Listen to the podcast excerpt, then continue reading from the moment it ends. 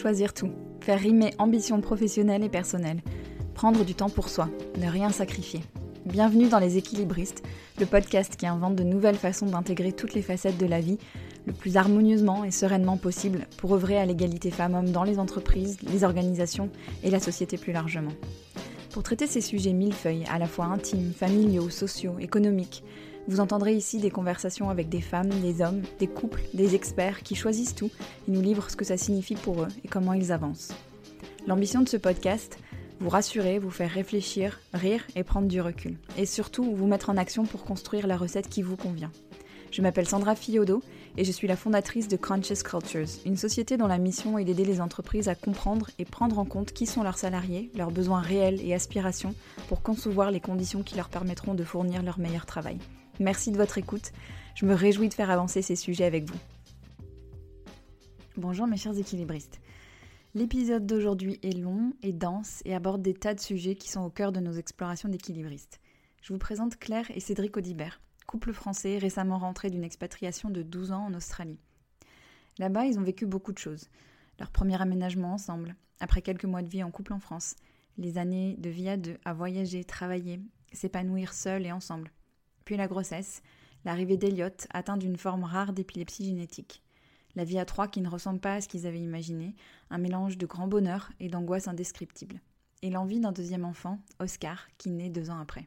Avec eux, nous avons retracé toutes ces années depuis leur arrivée en Australie, la naissance d'Eliott et l'incertitude dans laquelle ils ont été plongés, leur besoin de recréer de la normalité autour d'eux, en particulier en continuant à travailler tous les deux. Nous avons parlé de l'impact des congés maternité et paternité sur leur fonctionnement de couple et de famille, de la manière dont ils prennent soin d'eux et des compétences qu'ils ont acquises en naviguant les difficultés liées à la maladie d'Eliott. Empathie, calme, recul, et aussi confiance dans les décisions qu'ils prennent pour le bien-être de leur famille et des individus qui la composent.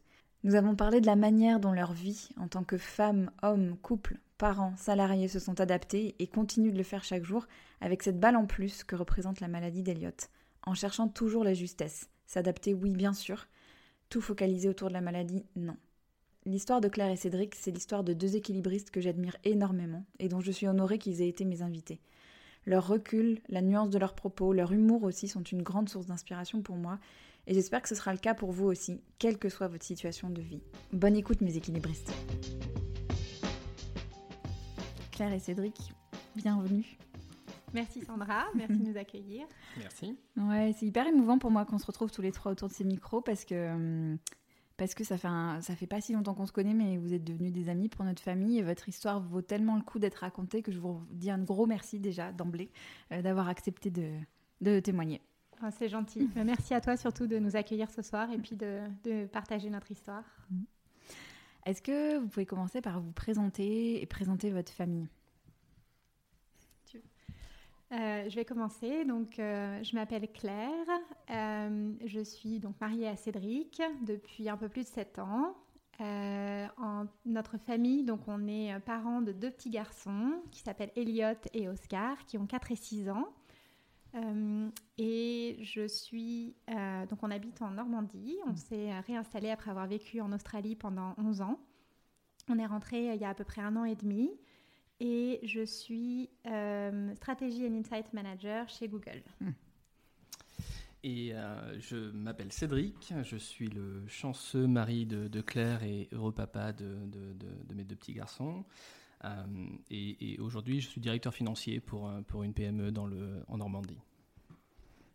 Si on se parle aujourd'hui, c'est parce qu'il y a dans votre histoire des expériences, un recul, une intensité aussi de vécu qui sont peu courants. Euh, et, vous avez vécu plusieurs fois des, événements, des, choses qui ont bouleversé votre équilibre de vie, euh, ébranlé. Et euh, vous avez dû et vous avez su trouver des moyens pour avancer. Et j'aimerais bien qu'on aborde, il y a un tas de choses dont on va parler aujourd'hui, j'aimerais bien qu'on arrive à aborder un peu tout ça. et cet épisode, il paraît volontairement en octobre, donc le mois des aidants. puisque c'est votre cas, et on va en parler. On va plonger dans votre vie d'avant les enfants, donc vous étiez en Australie.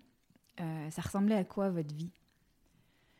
Alors, euh, déjà, on est parti dans un contexte assez particulier. On est parti, ça faisait pas très longtemps qu'on était ensemble. Mmh. Donc, on a un peu fait le grand plongeon. Euh, on est parti, enfin, on a pris la décision de partir. Ça faisait à peu près un mois et demi qu'on était, qu'on était ensemble. Ah ouais. on avait 25 ans, mmh. on commençait tout juste nos carrières professionnelles. Et puis, et Cédric, en fait, a eu une opportunité de partir en Australie avec la, la société avec laquelle on travaillait. Et on s'est dit pourquoi pas. Mmh. Donc on s'est un peu lancé. On partait pour deux ans. Et puis, et puis au final, bon, on, est resté, on est resté plus de 11 ans.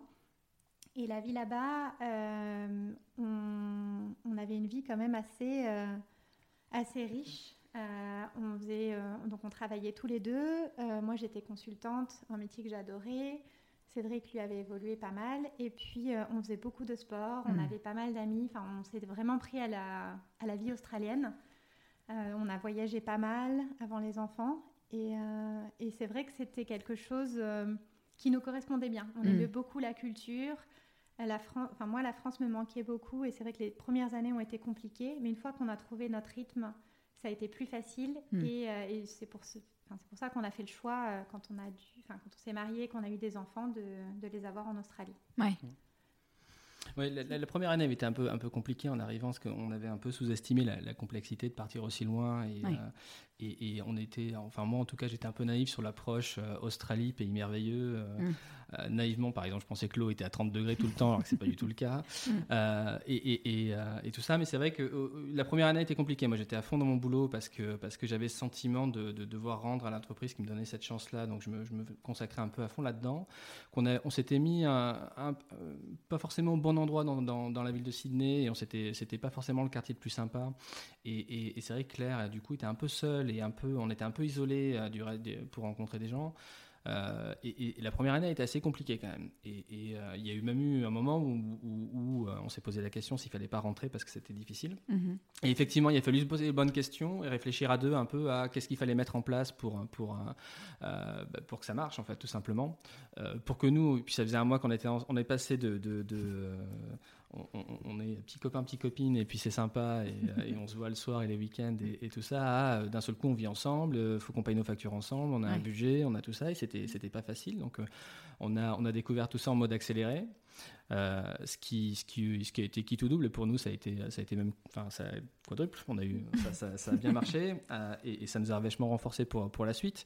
et puis après, effectivement, on a trouvé notre rythme. Donc Claire, a, Claire a, trouvé son travail. On, a, on s'est fait aussi un bon cercle d'amis assez, assez rapidement.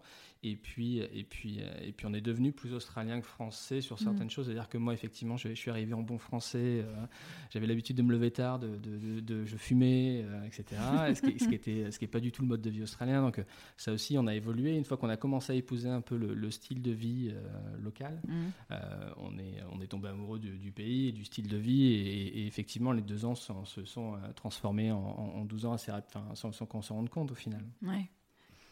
Oui, c'est vrai. Ce que, ce que j'allais ajouter, effectivement, c'est vrai que cette première année, elle a été compliquée et, tu le dis bien, on, en a beaucoup discuté. Enfin, c'est vrai qu'on s'est posé les bonnes questions assez tôt. Mm. Je pense que le fait d'être parti, euh, on se connaissait bien, mais enfin, on était amis avant. On a pris la décision de partir rapidement, mais rapidement, on a été confronté à ces décisions et à ces discussions et on a dû se poser et puis effectivement euh, bah, se poser les bonnes questions assez vite, mais qui nous a permis de rentrer dans un mode de fonctionnement qui nous nous convenait euh, mais c'est vrai qu'on a été poussé dedans à vraiment toujours discuter des choses et être assez honnête euh, l'un envers l'autre, mm. qui euh, bah, ensuite nous a beaucoup aidé par la suite. Ouais, ouais. Mais ça, c'est quand même le fil conducteur de, de plein de choses. Mm. Ouais, on, mm, complètement, on va en reparler.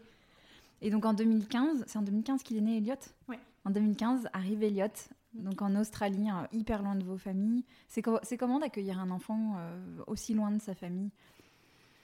Alors, et dans un pays étranger C'est c'est assez particulier. C'est vrai que hum, nous, on a fait le choix de l'accueillir euh, en Australie. C'est mm. vrai qu'on s'était beaucoup posé la question. Je pense qu'avant de tomber enceinte, euh, on s'était beaucoup posé la question de est-ce qu'on aura des enfants à l'étranger, est-ce qu'on rentrera. Moi, je suis très proche de ma famille, donc mm. c'était difficile d'envisager d'avoir des enfants euh, bah, ailleurs qu'en France, près de ma maman, près de ma mm. famille.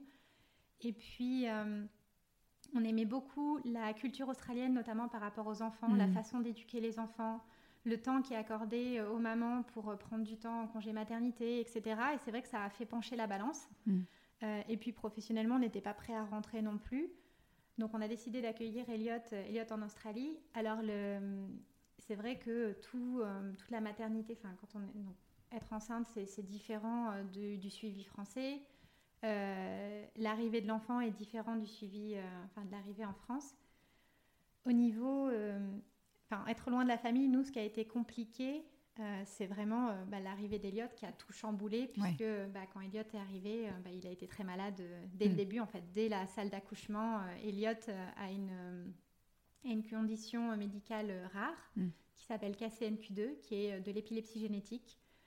Qui pour son cas est ce qu'on appelle de novo, donc ça veut dire que c'est, ce n'est pas héréditaire, mm-hmm. ça vient malheureusement, enfin heureusement ni, ni de Cédric ni de moi, et c'est Elliot qui malheureusement a un gène qui a muté. Mm-hmm. Et euh, le, ça, se, ça, se, présente par des crises d'épilepsie euh, très très tôt. Donc lui, ça a été dès la salle d'accouchement. Mhm. Et puis en général, selon, selon les patients, enfin selon les enfants qui sont affectés, euh, des retards de développement. Ça peut aussi, il y a à peu près un tiers des enfants qui, qui souffrent d'autisme. Mhm. beaucoup qui souffrent d'hyperactivité, donc Elliot, Elliot est, hyperactif aussi, et puis, et puis des troubles physiques et mentaux. Mhm. Et effectivement, Là, l'accueil d'un enfant qui a une, des une condition médicale particulière, euh, loin de sa famille, c'est vrai que ça a été compliqué. Euh, enfin, oui, c'est mm. inimaginable. Ouais. Mais, mais, mais, avant ça, c'est-à-dire, euh, bon, il y a effectivement le changement, enfin, le, c'est un gros changement. cette naissance-là est sortie, du coup, elle nous a fait dévier de, de, du parcours qu'on avait. Mais, mais au-delà de ça, il y avait une certaine insouciance par rapport à, par rapport à, à, la grossesse, à avoir un enfant en Australie. On était plutôt relax parce que. Euh, il y a des inconvénients qui est ben, le manque de, support familial, etc. Et c'est vrai que c'est des moments que, qu'on souhaite partager. Donc c'est mm. vrai que la maman de Claire était venue parce qu'elle voulait voir sa fille enceinte. C'est des mm. trucs idiots, mais c'est vrai que sinon ça n'aurait bah pas été possible. Euh, et puis il y avait ce côté, nous, ce qu'on se disait, ce que nos, amis, ce qu'on n'était pas les premiers de, notre cercle d'amis à, avoir des enfants, ce qu'on, en retenait beaucoup, c'était euh, bon, bah, c'est vrai qu'il n'y a pas le support, mais il n'y a pas aussi le côté, euh, on, te dit dans l'oreille à chaque fois, mm. voilà comment tu devrais faire avec ton enfant, voilà ce qu'il faut faire, etc. Et tout, qui peut être mm-hmm pesant, on va dire, euh, euh, pour, pour, les jeunes parents. Donc il y avait un peu cette insouciance-là qui, qui, a été euh, effectivement, donc, comme Claire l'expliquait, complètement bah, du coup, brisée quand, quand, quand Elliot est né. et, et, puis oui, c'est là que les, choses ont, changé. Et alors comment vous avez, donc tout de suite, vous avez su que Elliot avait, avait une maladie et que ça voulait dire que la suite allait s'avérer différente de ce que vous aviez imaginé? alors, c'est peut-être un peu plus compliqué que ça. C'est-à-dire que quand Elliot est né, donc, euh, Claire a eu, une, euh, un accouchement difficile. Euh, et, généralement, donc, du coup, je ne je, pas, je, connais pas, je sais pas comment c'est fait en, France, mais en Australie, assez rapidement, normalement, ils prennent l'enfant et ils le mettent sur. Ils font du pot à pot mhm. avec la maman. Sauf que le problème, c'est que Claire ne pouvait pas, n'était pas en condition pour, pour, pour recevoir Elliot.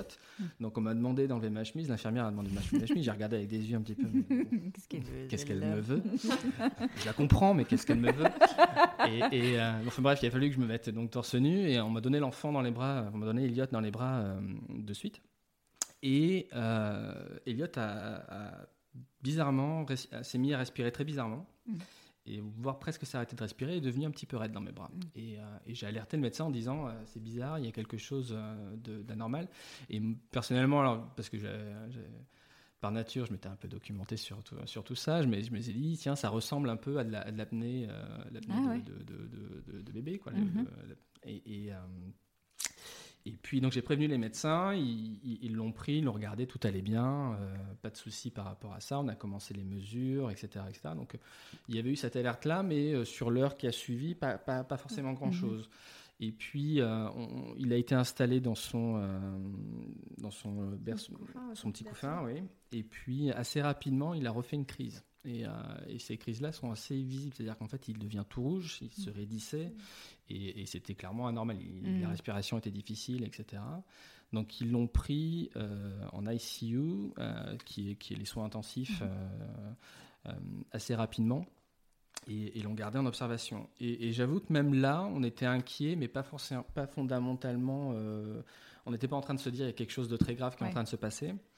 Euh, moi, j'étais rentré, euh, je suis même rentré à la maison pour, pour, euh, bah, pour récupérer un peu, mm. et parce que j'étais très éprouvé par, par, ah, l'accouchement. C'était difficile. On, on souligne jamais assez la difficulté. non, mais on souligne jamais assez la difficulté de, pour, pour le... Et, et donc j'étais rentré pour, pour effectivement pour récupérer, prendre des affaires, etc., dormir à la maison, et, mais sans, sans grandes inquiétudes et, oui, en fait, ce qui était difficile, c'est qu'au début, alors même l'épilepsie chez les nourrissons, c'est assez commun. Donc, des quelques crises, c'est assez commun. Donc, c'est vrai que tout le monde nous a rassurés. Euh, j'avoue que les premières 48 heures, pour nous, la plus grosse inquiétude, ça restait euh, comment est-ce qu'on va changer des couches Parce qu'Eliott, c'était notre premier. Donc, même si on avait des amis qui avaient eu des enfants, on n'avait pas forcément euh, changé les couches ni rien. Donc, à part les cours de préparation à l'accouchement, donc on n'était pas, on n'était pas serein là-dessus. Donc c'était un peu. Et, moi, je voulais, je voulais essayer d'allaiter. Et c'est vrai qu'au final, changer les couches et allaiter, c'était un peu les, mm. considérations premières. Et les médecins et toute l'équipe médicale étaient assez rassurants. Nous ont dit au début, vous inquiétez pas, ça arrive, c'est commun. Et puis pas d'antécédents familiaux, mm. pas de problème pendant la grossesse. Enfin, mm. j'avais fait attention, etc. Donc personne s'est vraiment alarmé. Et même le neurologue, en fait, on a dû filmer, enfin Cédric a dû filmer une des crises sur le téléphone pour ensuite le remontrer parce qu'ils n'arrivaient pas, en fait, les médecins n'arrivaient pas à le décrire. Mm. Euh, et c'est une maladie qui est extrêmement rare. Donc c'est vrai que personne vraiment a fait l'association tout de suite. Là où ça a été euh, compliqué, c'est bon, là, les premiers quelques jours, euh, on, était, on était encore assez insouciants. Enfin, c'est vrai qu'on commençait à se dire, bon, comment on va faire? Il y a eu beaucoup, beaucoup de tests qui ont été faits. Ça, c'était très compliqué.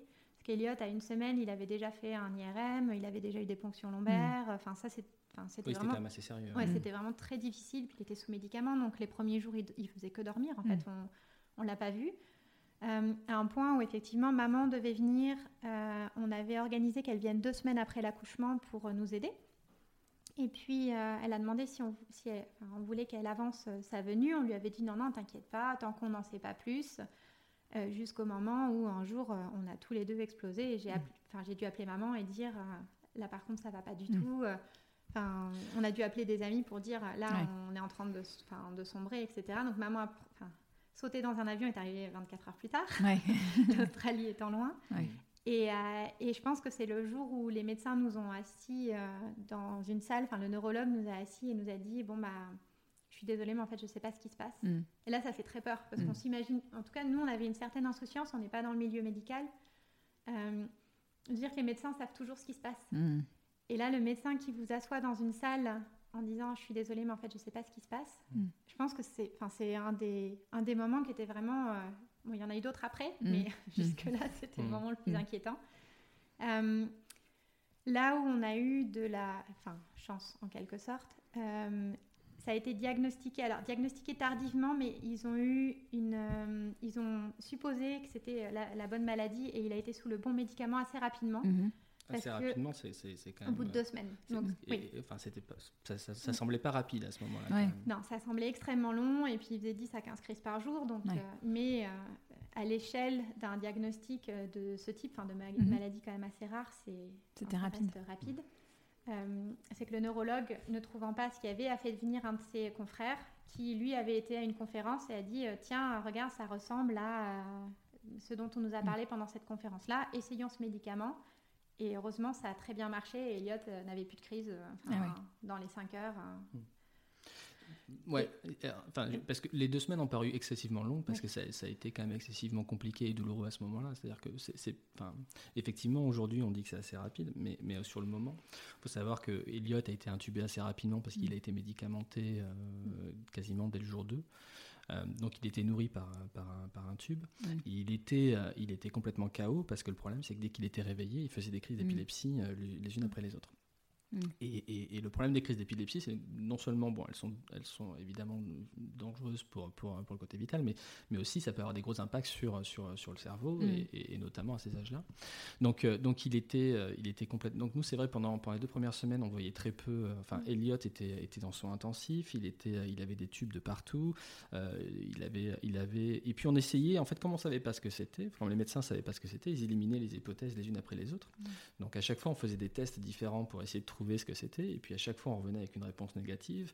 Et nous, euh, c'était, c'était désespérant parce qu'au bout d'un moment, il y, a eu, il y, a eu, quand même avant qu'il sorte le diagnostic, il y a eu une discussion du euh, va falloir accepter qu'Eliott, euh, enfin qu'on saura pas ce qu'il a et, il va falloir vivre avec. Quand Et, et il y a eu et, Claire qui était, qui était, ce qui était très difficile, c'est qu'elle était dans ce, dans ce rôle de je veux être une mère exemplaire, je veux être là pour mon fils, et on pouvait pas rester avec lui parce qu'il était en soins intensifs, mm. que l'allaiter c'était impossible parce qu'il était, euh, il était intubé, qu'il était complètement KO, etc., etc. Et, que, et puis il y a eu ces périodes d'espoir où on a commencé à vouloir le sortir de, de son, de son, de son mini coma euh, médicamenteux, euh, où, il a commencé à être sevré de ses médicaments.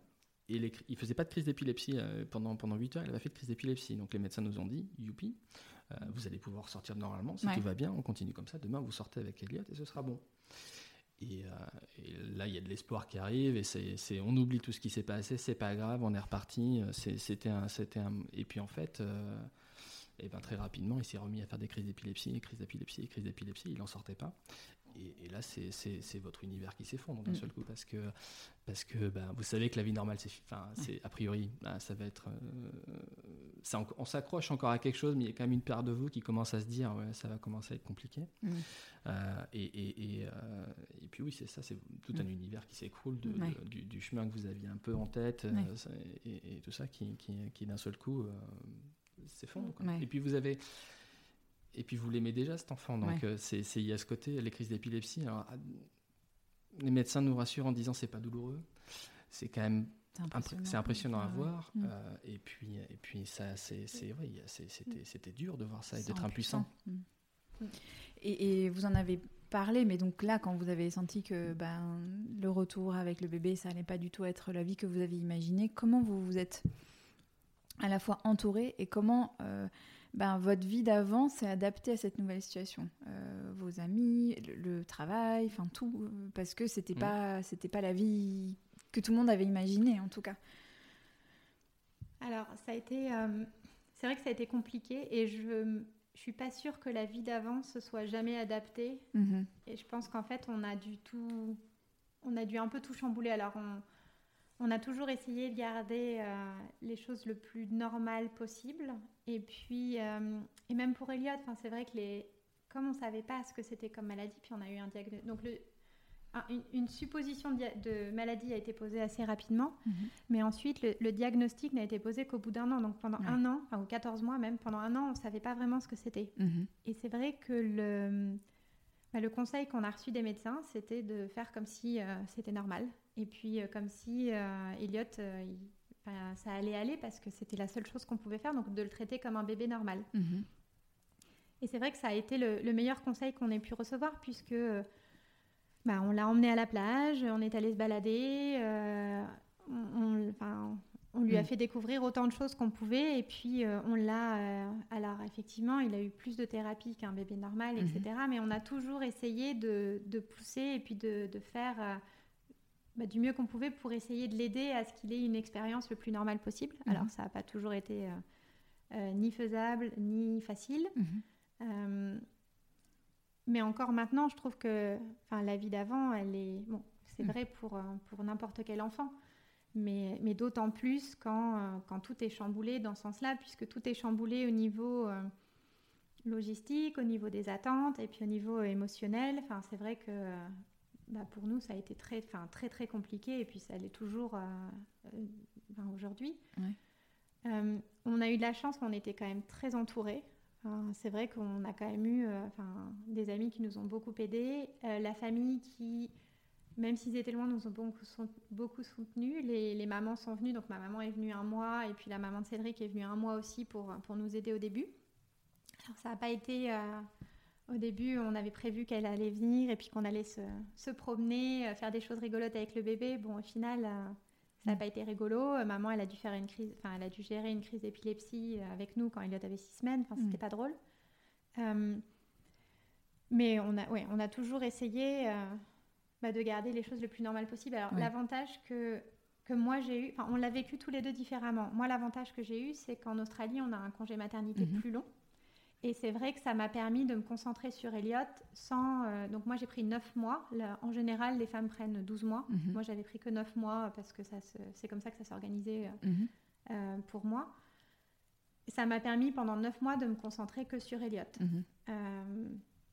Toi, c'est vrai que tu es retourné au travail plus tôt, donc tu l'as vécu différemment Oui, mon approche était euh, un pas après l'autre. Donc euh, mm. c'était vraiment euh, faut, faut, que, faut, que, faut que je réapprenne à vivre d'un seul coup parce qu'il y, a eu des moments très durs où, euh, enfin, ça a été, ça a été euh, toucher le fond comme on n'a jamais touché le fond. C'est-à-dire qu'il y, a eu, des moments où, quand on, part de l'hôpital la première fois où, et, on, a le siège auto, un siège enfant qui est vide derrière, c'est dur de laisser son enfant à l'hôpital, etc. Donc il y, a eu, des soirées particulièrement, euh, particulièrement compliquées et, et, effectivement, on a eu la chance d'être entouré par des amis très proches et je crois que c'est un peu la la beauté des expatriations qui se passe bien. C'est-à-dire qu'il y a un mmh. réseau d'amis et ces réseaux d'amis deviennent vite votre deuxième famille parce qu'il mmh. bah, n'y a pas la famille et eux non plus l'ont pas. Mmh.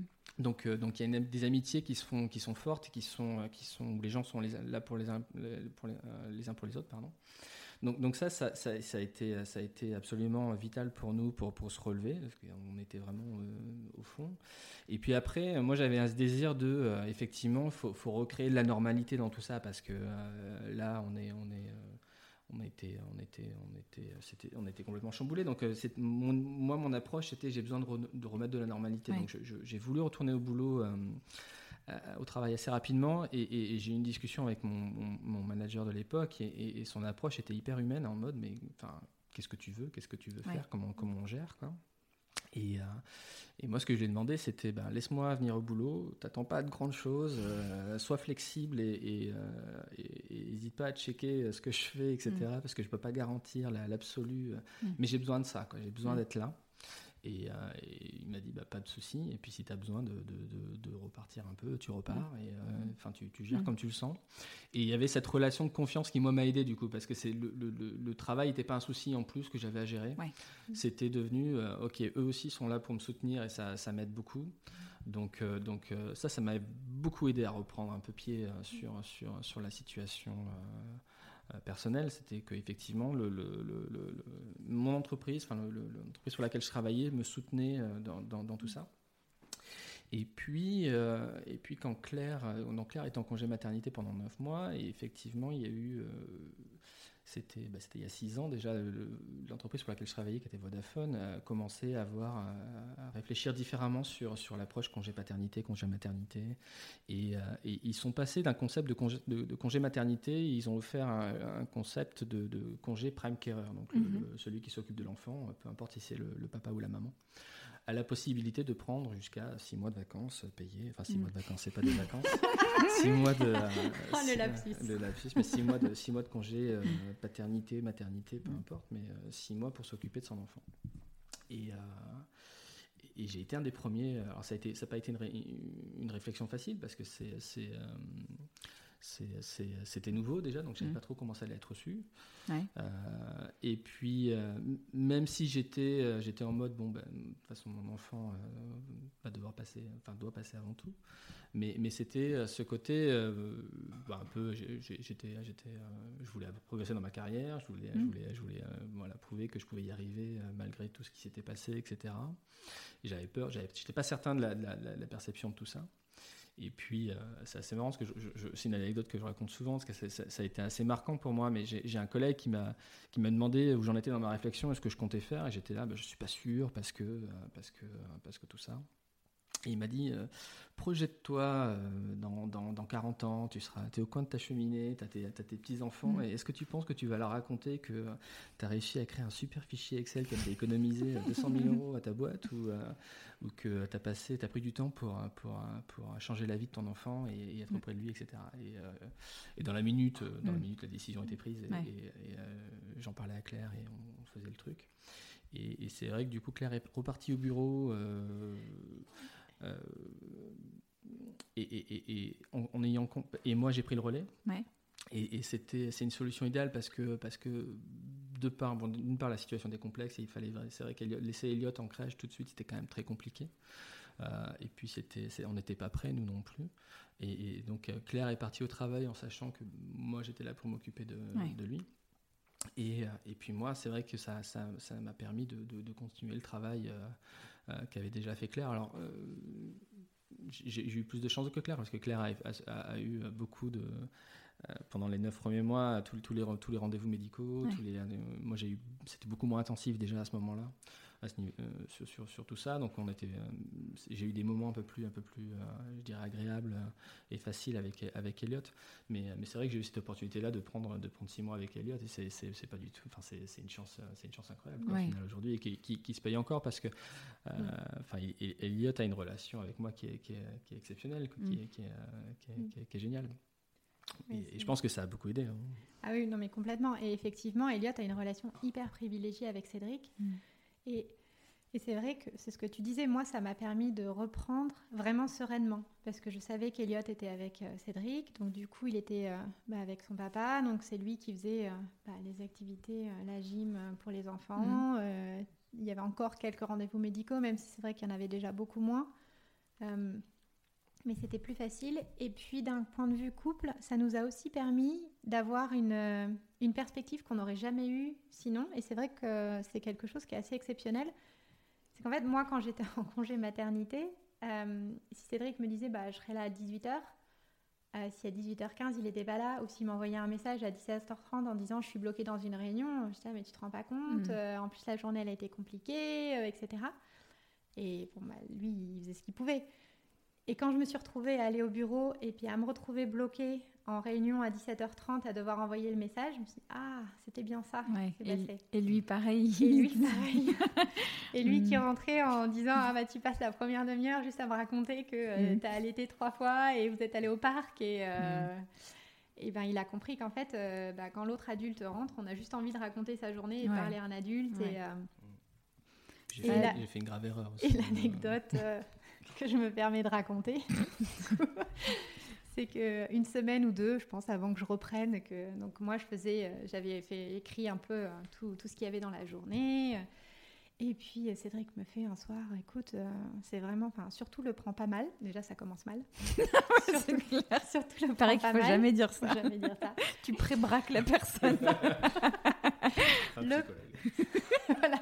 Je crois qu'on le fait tous. Hein. Surtout le prend pas mal. Euh, mais tu sais, moi, je pense que quand tu reprendras. Bon, là, je sais que c'était compliqué. Hein, T'inquiète pas, je t'en veux pas. Mais euh, moi, je pense quand même, le dîner sera prêt le soir. Et puis, bon, tu sais, l'appartement sera rangé et tout. Euh. et puis, donc. Et, là, j'avais quand même eu, je pense, la décence de ne rien dire sur le coup. et puis, et puis bon, bah, effectivement, au bout d'une semaine, j'avais pu ressortir le.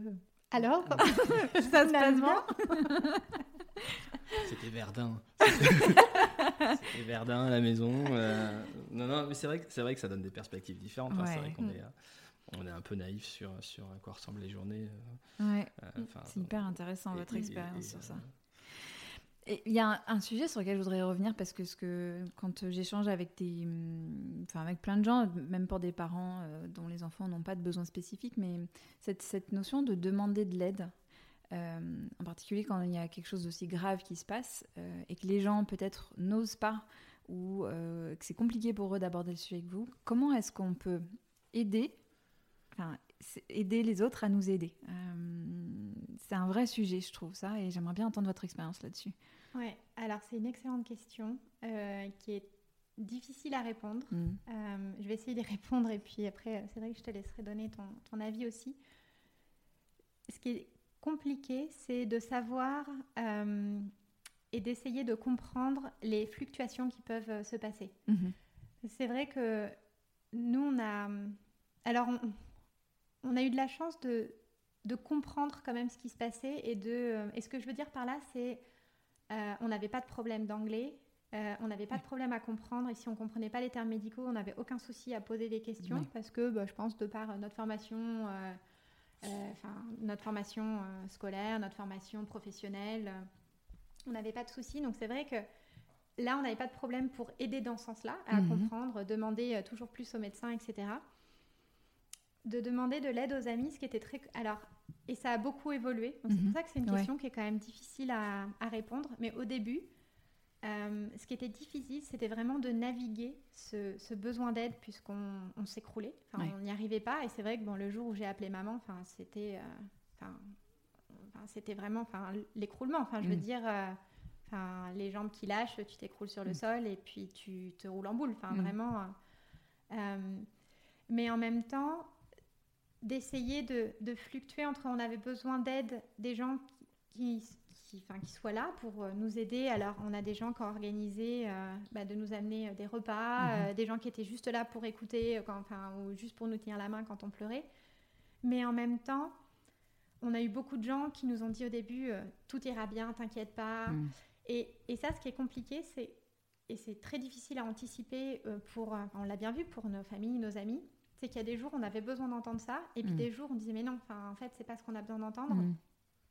Et ce que nous on a fait assez rapidement, c'est qu'on s'est donné le droit de, de dire de quoi on avait besoin. Mhm.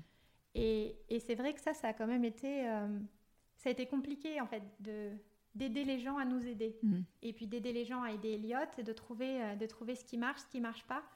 Et ça a beaucoup évolué. Enfin, maintenant, le, le besoin d'aide qu'on a est, est complètement différent. Mhm. Et, euh, et je sais qu'en termes de, de quoi dire quand ça arrive, euh, j'ai ma meilleure amie un jour, euh, je pense que c'était après, après un, un de ses séjours à l'hôpital, euh, encore euh, très sympa, Mm. euh, où j'étais pas bien. Et, et en fait, elle m'a tout simplement dit euh, Je suis là, je sais pas quoi te dire, Mm. mais je suis là. Et en fait, c'est la meilleure chose Mm. qu'elle aurait pu dire parce que le ça ira bien, euh, bah, à, cette- à ce moment-là, on savait bien que ça n'était pas le cas. Les, euh, il a les meilleurs parents au monde. C'est pas toujours. euh, Mm. Nous, c'était quelque chose qu'on a toujours eu euh, des difficultés à accepter parce qu'on s'est toujours dit, bah oui, mais enfin, ça serait quand même plus sympa s'il avait pas ça et puis Mm. on aurait été des bons parents quand même. Euh, donc c'est toujours difficile de savoir. et puis de quoi parler Est-ce qu'on parle que de ça Mm. ou est-ce qu'on parle d'autre chose? Parce qu'en fait, on a aussi envie d'exister en tant qu'humain, pas qu'en tant que parent d'un enfant malade. Et, et je trouve que juste parfois de poser la question de quoi tu as besoin aujourd'hui, ou juste de dire, euh, bon, bah, est-ce que. euh, et puis quelque chose qu'on peut faire, donc ça peut être, est-ce que je peux t'amener un repas? Est-ce Mhm. que. euh, est-ce que je peux t'aider? Là, parfois, ça peut être juste de nous donner du temps. Des fois, ça peut être. Enfin, et puis ça évolue surtout. Ouais, c'est vraiment ça, qui est, ouais. c'est vraiment ça qui est difficile. Et, et je trouve que nous, ce qui a, ce qui a marché pour nous, c'est vraiment de, ben, en quelque sorte, à un moment donné, de se dire, c'est tellement dur que si on complexifie ça aussi, on va jamais y arriver. Ouais. Et donc de se dire, bon bah ça, il faut qu'on le rende facile, et du coup de, de demander. Mais Mm. de demander, euh, à nos amis, nos familles, aux médecins. euh, on a vu une psy. Enfin, vraiment de, Mm. euh, enfin un peu partout en fait. Il n'y a pas que euh, Ouais, ouais. que, que l'aide auquel on pense souvent plus facilement, et même au bureau. C'est vrai que de dire, bah là j'ai besoin d'aide. c'est- je suis complètement d'accord. Sur, sur, le point de la fluctuation, ça change beaucoup. euh, C'est-à-dire que par exemple, au tout début, on est, euh, on est dans l'inconcevable, donc, euh, donc on a du mal à, à vraiment avoir une prise sur ce qui est en train de se passer, etc. Donc quand les gens essayent de, de rationaliser tout ça ou de donner de l'espoir, c'est pas la bonne approche et une maladresse au final, parce que, parce que nous, on est face à nos incertitudes et on, sait, on, a, on a la limite, on sait un peu mieux que ce qui se passe et ce qui va se passer. Donc c'est pas, ça aide pas beaucoup. Et puis, euh, et puis une fluctuation, parce qu'aujourd'hui, Elliot, euh, bah, quand Elliot jusqu'à ses deux ans, la différence se voyait peu au final. Euh, Aujourd'hui, la différence, elle est vraiment marquée. Il y a un vrai retard, il y a une vraie agitation, et, du coup, la différence se voit beaucoup. Donc aujourd'hui, le besoin, il est plus dans, ben, on aime bien quand le regard est pas, on sent que on- les regards sont différents, mais que quand il n'y a pas de jugement, quand, euh, Mm. quand il y a une espèce de, on acte, enfin les gens agissent normalement autour de ça ou, sont, sont- ou, posent, ou posent des questions mais avec humilité. Mm. Et, et je pense que c'est- c'est- ces besoins changent. Et mais, mais je trouve que pour éviter les maladresses, le plus simple, c'est l'humilité. C'est-à-dire, Ouais. euh, je ne comprends pas ce qui est en train de se passer pour vous parce que c'est impossible à comprendre si Ouais. on l'a pas vécu. C'est aussi simple que ça. Ouais. Donc, donc, effectivement, qu'est-ce que je peux faire pour aider quoi? Plutôt que d'apporter des, des- des phrases un peu magiques, de penser que ces phrases un peu magiques, toutes faites, vont aider. Moi, je sais qu'il y a. euh, on, on nous avait dit plusieurs fois, euh, vous êtes les meilleurs parents que cet enfant aurait pu avoir. C'est- c'est- adorable et aujourd'hui je l'entends. Mm. Et effectivement, aujourd'hui je l'accepte et, je, et je- Mm. je- je dis merci quand on me dit ça. Mais Elliot a 6 ans, j'ai Ouais. digéré un peu Mm. tout ça. Les premières semaines, je suis, incapable d'entendre ça. Je suis, je suis, euh, parce que parce qu'on est dans des stades où, euh, où on comprend pas pourquoi ça nous arrive. On se dit que c'est pas possible. On se dit que ça va changer. Mm. On se dit mais qu'est-ce qu'on a fait de mal? Du coup, on, se- on- on est en culpabilité. Enfin, on passe par tous des stades. deuil. Comment? C'est un deuil. oui, il y a un Ah, deuil, il y a complètement. il y a un gros deuil qui est fait. Et, et donc, il y a tous, des, tous ces stades qui- qu'on traverse. Et puis, sur les, puis, on passe un stade et puis on revient en arrière, etc. Donc, c'est vrai que c'est compliqué pour les amis de- d'aider. Enfin, c'est compliqué d'être là. C'est, c'est- moi, j'ai souvent eu ces discussions avec des amis plus tard où, on disait, où ils nous disaient, mais en fait, on ne sait pas trop euh, ce qu'on Mhm. doit faire, ce qu'on doit Mhm. vous dire. Est-ce, Mhm. que, est-ce qu'on doit parler d'Eliott Est-ce qu'on ne doit pas en parler, etc. Et j'étais là, bah, en fait, je, je suis- je suis désolé, mais ça dépend des jours. Et, et- et- et c'est, pas cool de notre part. Et je vais être hyper égoïste, mais il y a des jours où j'ai pas envie. Et puis, il y a des jours où j'en ai besoin. Il y a des jours j'ai envie d'être moi, et puis il y a des jours j'ai envie d'être la maman d'Eliott. Ouais. Et, c'est dur. C'est, vrai que du coup, on doit être les, co- les copains les plus, euh, les, les- les plus durs à avoir, mais on se mérite. Mais Euh, non, mais en fait, j'ai l'impression en vous écoutant et puis en vous côtoyant que ça vous a quand même sacrément appris des choses qui servent après dans la vie, mais à savoir déjà identifier de quoi tu as besoin, ce qui est Mm. pas du tout évident, euh, même dans la vie hors euh, Mm. problème de ce type, et ensuite à l'exprimer. Mm. Mm. Et que c'est quand même une compétence qui est sacrément utile, Ouais. euh, quelles que soient les situations. ouais, quoi. alors moi, Ouais, c'est, Claire hein, qui m'a aidé, excuse-moi. C'est, Claire qui m'a aidé parce que moi, j'étais plutôt dans le. Je, je sais Ouais. pas si, vous- si tu connais ce dessin ou du chien qui est dans une salle avec tout, tout en flamme autour de lui qui dit jusque-là tout va bien. et, euh, et moi, je suis un peu comme ça, c'est-à-dire que euh, jusque-là tout va bien, je continue ma route euh, Mm. Et, et, et, euh, je parle pas, je gère mes problèmes tout seul, Ouais. je trouve mes solutions tout seul, etc. Mm. Euh, et, et Claire m'a un peu poussé en mode. Là, là, il faut discuter. J'ai eu des épisodes où euh, je m'étais complètement fermé. Enfin, Elliot avait fait une crise. à- on pense, il y a toujours eu, parce qu'en fait, avec Elliot, ça a été compliqué. Il y a toujours eu Mm. ces périodes d'espoir où on pensait que c'était fini et que ça Mm. allait s'améliorer. Et puis, au moment où on y était, on y était presque, crise d'épilepsie euh, super grave et, et on Ouais. retombe. Et d'un seul Ouais. coup, c'est tous les espoirs qui s'effondrent. Et- Ouais. Donc, on a fait beaucoup ça. Et ça, ça a été très dur. Il y a eu un moment où moi, j'étais particulièrement euh, porté par l'enthousiasme du allez, cette fois-ci, c'est la bonne. Et puis, euh, Elliot a fait une crise d'épilepsie et j'ai mis, mais je, je me suis muré. Mm. Bah, j'ai arrêté de parler. euh, j'ai- C'était une période sympa. euh, Très sympa. euh, et, et, et, euh, et on a appris. à- Enfin, moi, j'ai appris à parler, mais j'ai aussi appris à Claire qu'il fallait me donner un petit peu de temps pour ça. Mm. Parce qu'elle elle me poussait beaucoup et j'étais là, pas encore, pas encore. Et, euh, je sais que tu avais essayé de, de, de, de, de- de faire, euh, me faire parler auprès d'amis et ça Mhm. prenait pas du tout. Mhm. Parce que, parce que Mhm. j'en avais, c'est pas ça dont j'avais besoin. Donc Ouais. on, on a appris l'un de l'autre aussi à savoir comment on gère, comment on gère ça et, et- et- et ces, ces situations. quoi. Et puis on a appris beaucoup, euh, on parle énormément. Et, et là, pour le coup, ce qui est intéressant, c'est effectivement d'avoir retracé jusqu'à l'arrivée en Australie, avec les difficultés qu'on avait eues euh, bah, à trouver notre rythme, à trouver notre équilibre. Et au final, à arriver à une situation, on s'était dit, ça marche pas, est-ce qu'on rentre, est-ce qu'on reste, est-ce que... On en avait beaucoup discuté. Et c'est vrai que ça nous a, ça nous a un peu forgé dans un mode de fonctionnement qui, du coup, nous a beaucoup aidé quand on a eu Elliot et puis euh, depuis. C'est vrai qu'on parle beaucoup et on est très honnête et parfois c'est bah, parfois c'est très euh, enfin, brut, c'est Mm. euh, bah, voilà ce que je ressens et des fois c'est pas beau Mm. Euh, et des fois c'est plein d'espoir, plein Mais sans d'enthousiasme, jugement. Mais sans mais jugement. sans jugement. Ouais. Et c'est vrai que ça permet de, de fluctuer. Puis l'avantage qu'on a, euh, bizarrement, c'est qu'en général, on n'est pas, euh, on n'est pas dans, le même, dans la même fluctuation en même temps. Donc euh, si Cédric a un manque d'enthousiasme, en général, moi, c'est un moment où ça va bien, et Mhm. l'inverse. Mm. Donc ça permet d'aider ou, ou ça permet euh, parfois de, de juste dire, bah, enfin, c'est pas grave, prends deux heures, et Mm. puis moi, je m'en occupe. Euh, et puis ça permet quand même d'avoir un peu ce, ce vase, enfin ce, ce sas de, dé- de décompression, pardon, Mhm. Qui nous permet effectivement bah, des- bah, de, de- de pouvoir respirer quand, euh, quand ça devient trop dur. Ouais, parce que ce, qui est frappant quand on vous côtoie, c'est euh, le calme et le recul dont vous faites preuve. Et j'imagine que c'est. ça vous fait sourire, mais j'imagine que c'est de l'acquis, que c'est des choses que vous avez apprises.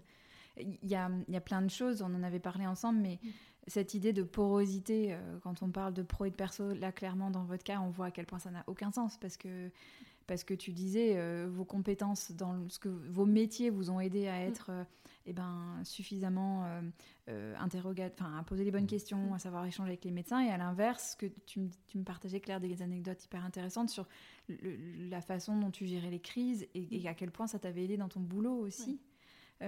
comment, comment c'est, qu'est-ce que vous avez développé comme, comme capacité Enfin, comment vous avez travaillé ces capacités que vous avez développées de calme, de recul? Alors, moi, je pense qu'il y a des choses qui étaient c'est un peu comme la résilience. Je pense qu'il y a des mhm. choses où c'est quelque chose que tu as en toi mhm. et, euh, et, nous, dans notre cas, qu'on aurait aimé jamais tester. Mhm. Mais on découvre, on, sait qu'on est. On, l'était déjà avant, je pense. Et puis, bon, il y a d'autres expériences de la vie qui ont fait qu'on sait qu'on a une certaine résilience. Euh, qui a été euh, bien sûr mise à l'épreuve et, et, puis qui nous a aidés. Et après, des, des compétences effectivement qu'on a développées, c'est vrai que bah, je m'en rends bien compte. Et effectivement, ça se voit, euh, bah, que ce soit dans le travail ou, euh, ou dans le perso. Euh, on, est, on est hyper préparé, on est toujours. C'est vrai qu'on garde la tête froide parce que bah, malheureusement, en cas de crise, c'est ce qu'il faut savoir faire, mais aussi de savoir réfléchir et de poser les bonnes questions et de penser à mais qu'est-ce que ça veut dire, mais qu'est-ce que ça veut mmh. dire? Et ça, c'est des choses, un peu cette, cette, perspective, et puis vraiment de penser à, à ce qui vient après, c'est quelque chose qui nous a servi dans, le, dans le perso comme, comme dans le pro. Euh, et, plus récemment, enfin, c'est vrai que bon, là, on, est rentré en France dans des conditions assez, euh, assez mm. particulières. C'est vrai que ça nous a aidé. Enfin, je pense que c'est certaines de compétences et une perspective euh, qu'on avait acquis qui nous a permis de prendre les bonnes décisions et de, de rester calme au moment où il fallait prendre des, des, des, décisions assez compliquées et très rapidement. Ouais. Donc c'est vrai que ça, ça, nous a aidé, enfin ça nous a aidé, on aurait bien aimé ne pas, ne pas l'avoir, mais et, cette, euh, cette perspective, je pense qu'on peut avoir, et puis cette... Euh, euh, un peu cette, cette, clarté en quelque sorte. Enfin, je pense qu'on a... Malheureusement, c'est comme si on avait une, une, certaine insouciance avant, et puis, et puis que là, d'un seul coup, on nous avait montré un peu une, une version bah, de la réalité qui maintenant était la nôtre, qui n'était pas mhm. accessible avant. Mhm. Euh, et puis avec Oscar, on, comprend bien sûr, enfin, on, voit ce que c'est d'avoir un enfant qui a un développement normal. Donc, mhm. je pense que ce, que ce que nous a apporté Elliot, c'est quelque chose qui est bah, malheureusement qu'on a découvert malgré nous en quelque sorte. mais. Euh... Tu veux que j'ajoute euh, ouais, Oui, alors deux, points importants. Je pense, je pense que quand on devient parent, euh, notre empathie est décuplée. Mm. Mm. C'est un truc que moi je, je, vois avec des amis qui sont devenus parents. Ils ont un, ils ont un rapport à, aux enfants et, et, aux autres qui change, je trouve. Et, et, je trouve que quand on a un enfant qui, qui, euh, qui, qui, qui a des besoins différents, qui a, qui a, qui a une qui a eu des soucis de santé assez graves, etc., cette empathie, elle est, elle est encore plus, plus poussée. Et, euh, et, et, mine de rien, ça, ça, ça, je trouve que ça joue beaucoup euh, dans la vie de tous les jours, mais professionnellement aussi, parce que parce qu'on a cette capacité à comprendre un peu la situation de l'autre, à mm. comprendre les problèmes de l'autre. Euh, et, effectivement, donc ça, ça, je trouve que ça, ça, pour moi, ça a été, ça a été radical. C'est-à-dire que j'ai, euh, je me suis mis à pleurer devant des films pour lesquels je pleurais pas avant. Euh, mais non, non, plus sérieusement, c'est vrai que ça, j'ai cette capacité aujourd'hui à, appréhender la, euh, les problèmes des autres que je n'avais pas avant.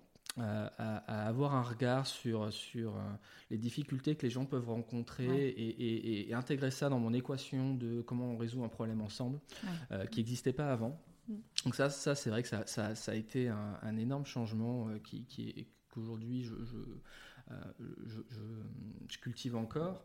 Euh, et, puis, il y a, euh, effectivement, on a, on a eu à gérer des situations très graves d'urgence. Et, et c'est vrai qu'au bureau, quand je suis revenu au bureau, ça a été compliqué au début parce que quand on me disait, attention, ça, ce sujet-là, c'est très grave, c'est très important, il faut vraiment qu'on se penche dessus dans ma tête, j'étais ah non, mais en fait, tu mm. sais pas ce que c'est que quelque chose de grave. Mm. Et, les mots que tu utilises sont pas les bons. Mm. Et j'étais un peu, mais, mais, trop. C'est-à-dire que j'étais un peu, j'étais un peu en colère et puis j'étais un peu en mode, euh, mais en fait, c'est pas, il y a rien d'important.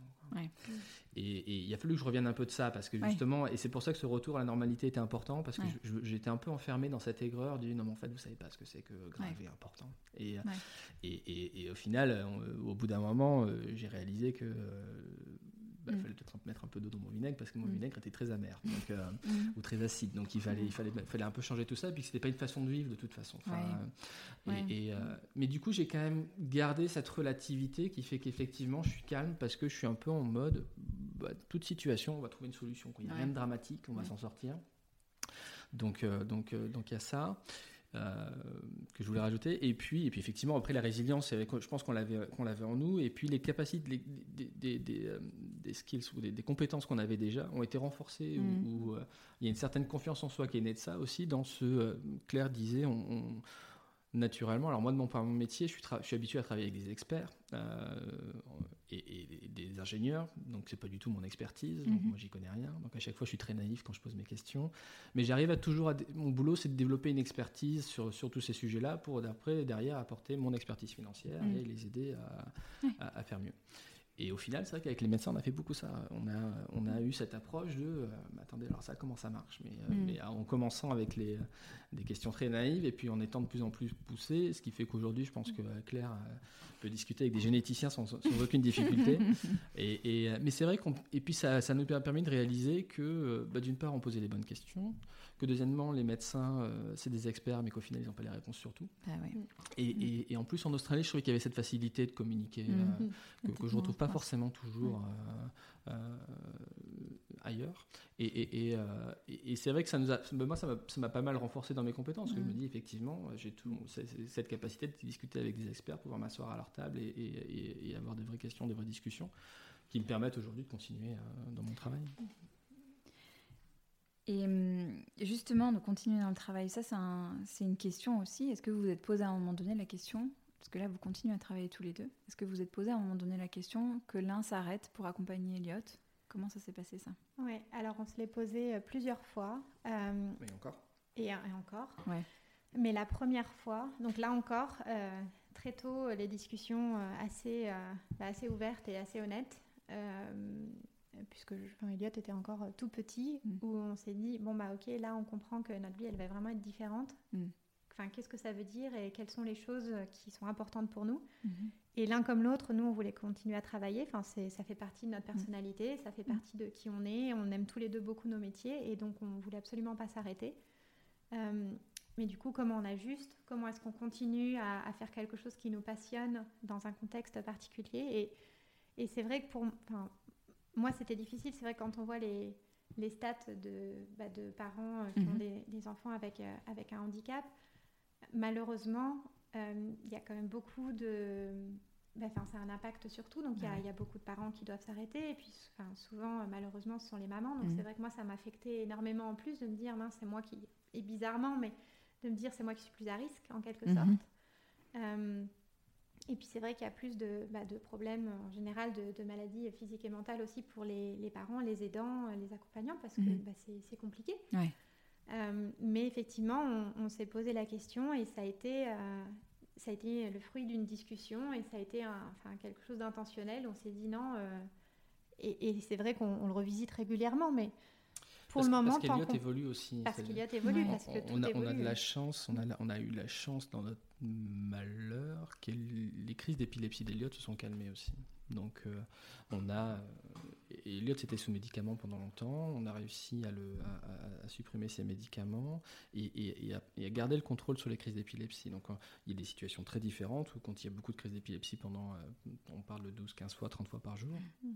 C'est compliqué de confier, de confier son enfant à quelqu'un d'autre dans ces conditions-là. Donc, euh, euh, encore une fois, nous, je pense qu'on on est conscient aussi du fait que, effectivement, on avait cette volonté de vouloir travailler, continuer à travailler, mm. garder, garder cette normalité un petit peu. Mm-hmm. Euh, mais, mais on avait aussi des facteurs euh, aidants, et notamment le fait qu'Eliott, à un moment, ses, crises d'épilepsie se sont stabilisées, donc il y avait, il y avait beaucoup moins de, de, risques, et on avait un management plein euh, autour de ça sur qu'est-ce qui se passe si jamais il y a une crise, mais c'est quand même mhm. assez rare. Donc il, en a, il a pu aller à la crèche, il a pu faire tout ça. Donc, et puis surtout au début de son enfance, où, ce que je disais, pendant les deux, deux trois premières années de sa vie, la différence avec les autres enfants existait, mais n'était pas non plus énorme. Euh, mais cette question va se reposer tout le temps, en fait, euh, parce que et, c'est un équilibre à retrouver à chaque fois, parce que. Elliot évolue, comme tous les enfants évoluent, Elliot évolue, et, euh, et c'est très chouette de le voir évoluer, mais ses besoins évoluent aussi, sa complexité évolue, et, aujourd'hui, on, doit gérer. Si, les crises d'épilepsie sont toujours relativement rares, maintenant, s'il tombe, il peut en faire, donc ça c'est un risque en plus qu'il n'avait pas avant. Notamment parce qu'il n'était pas mobile quand il avait, quand il avait moins de deux ans, enfin moins d'un an, pardon. Et, et, donc ça, ça change, mais il y a aussi ce côté hyper, hyper hyperactivité, il y a ce mm. côté mm, difficulté à se concentrer, difficulté à rester en place, mm. difficulté à écouter, difficulté à comprendre, le rythme scolaire qui va trop vite.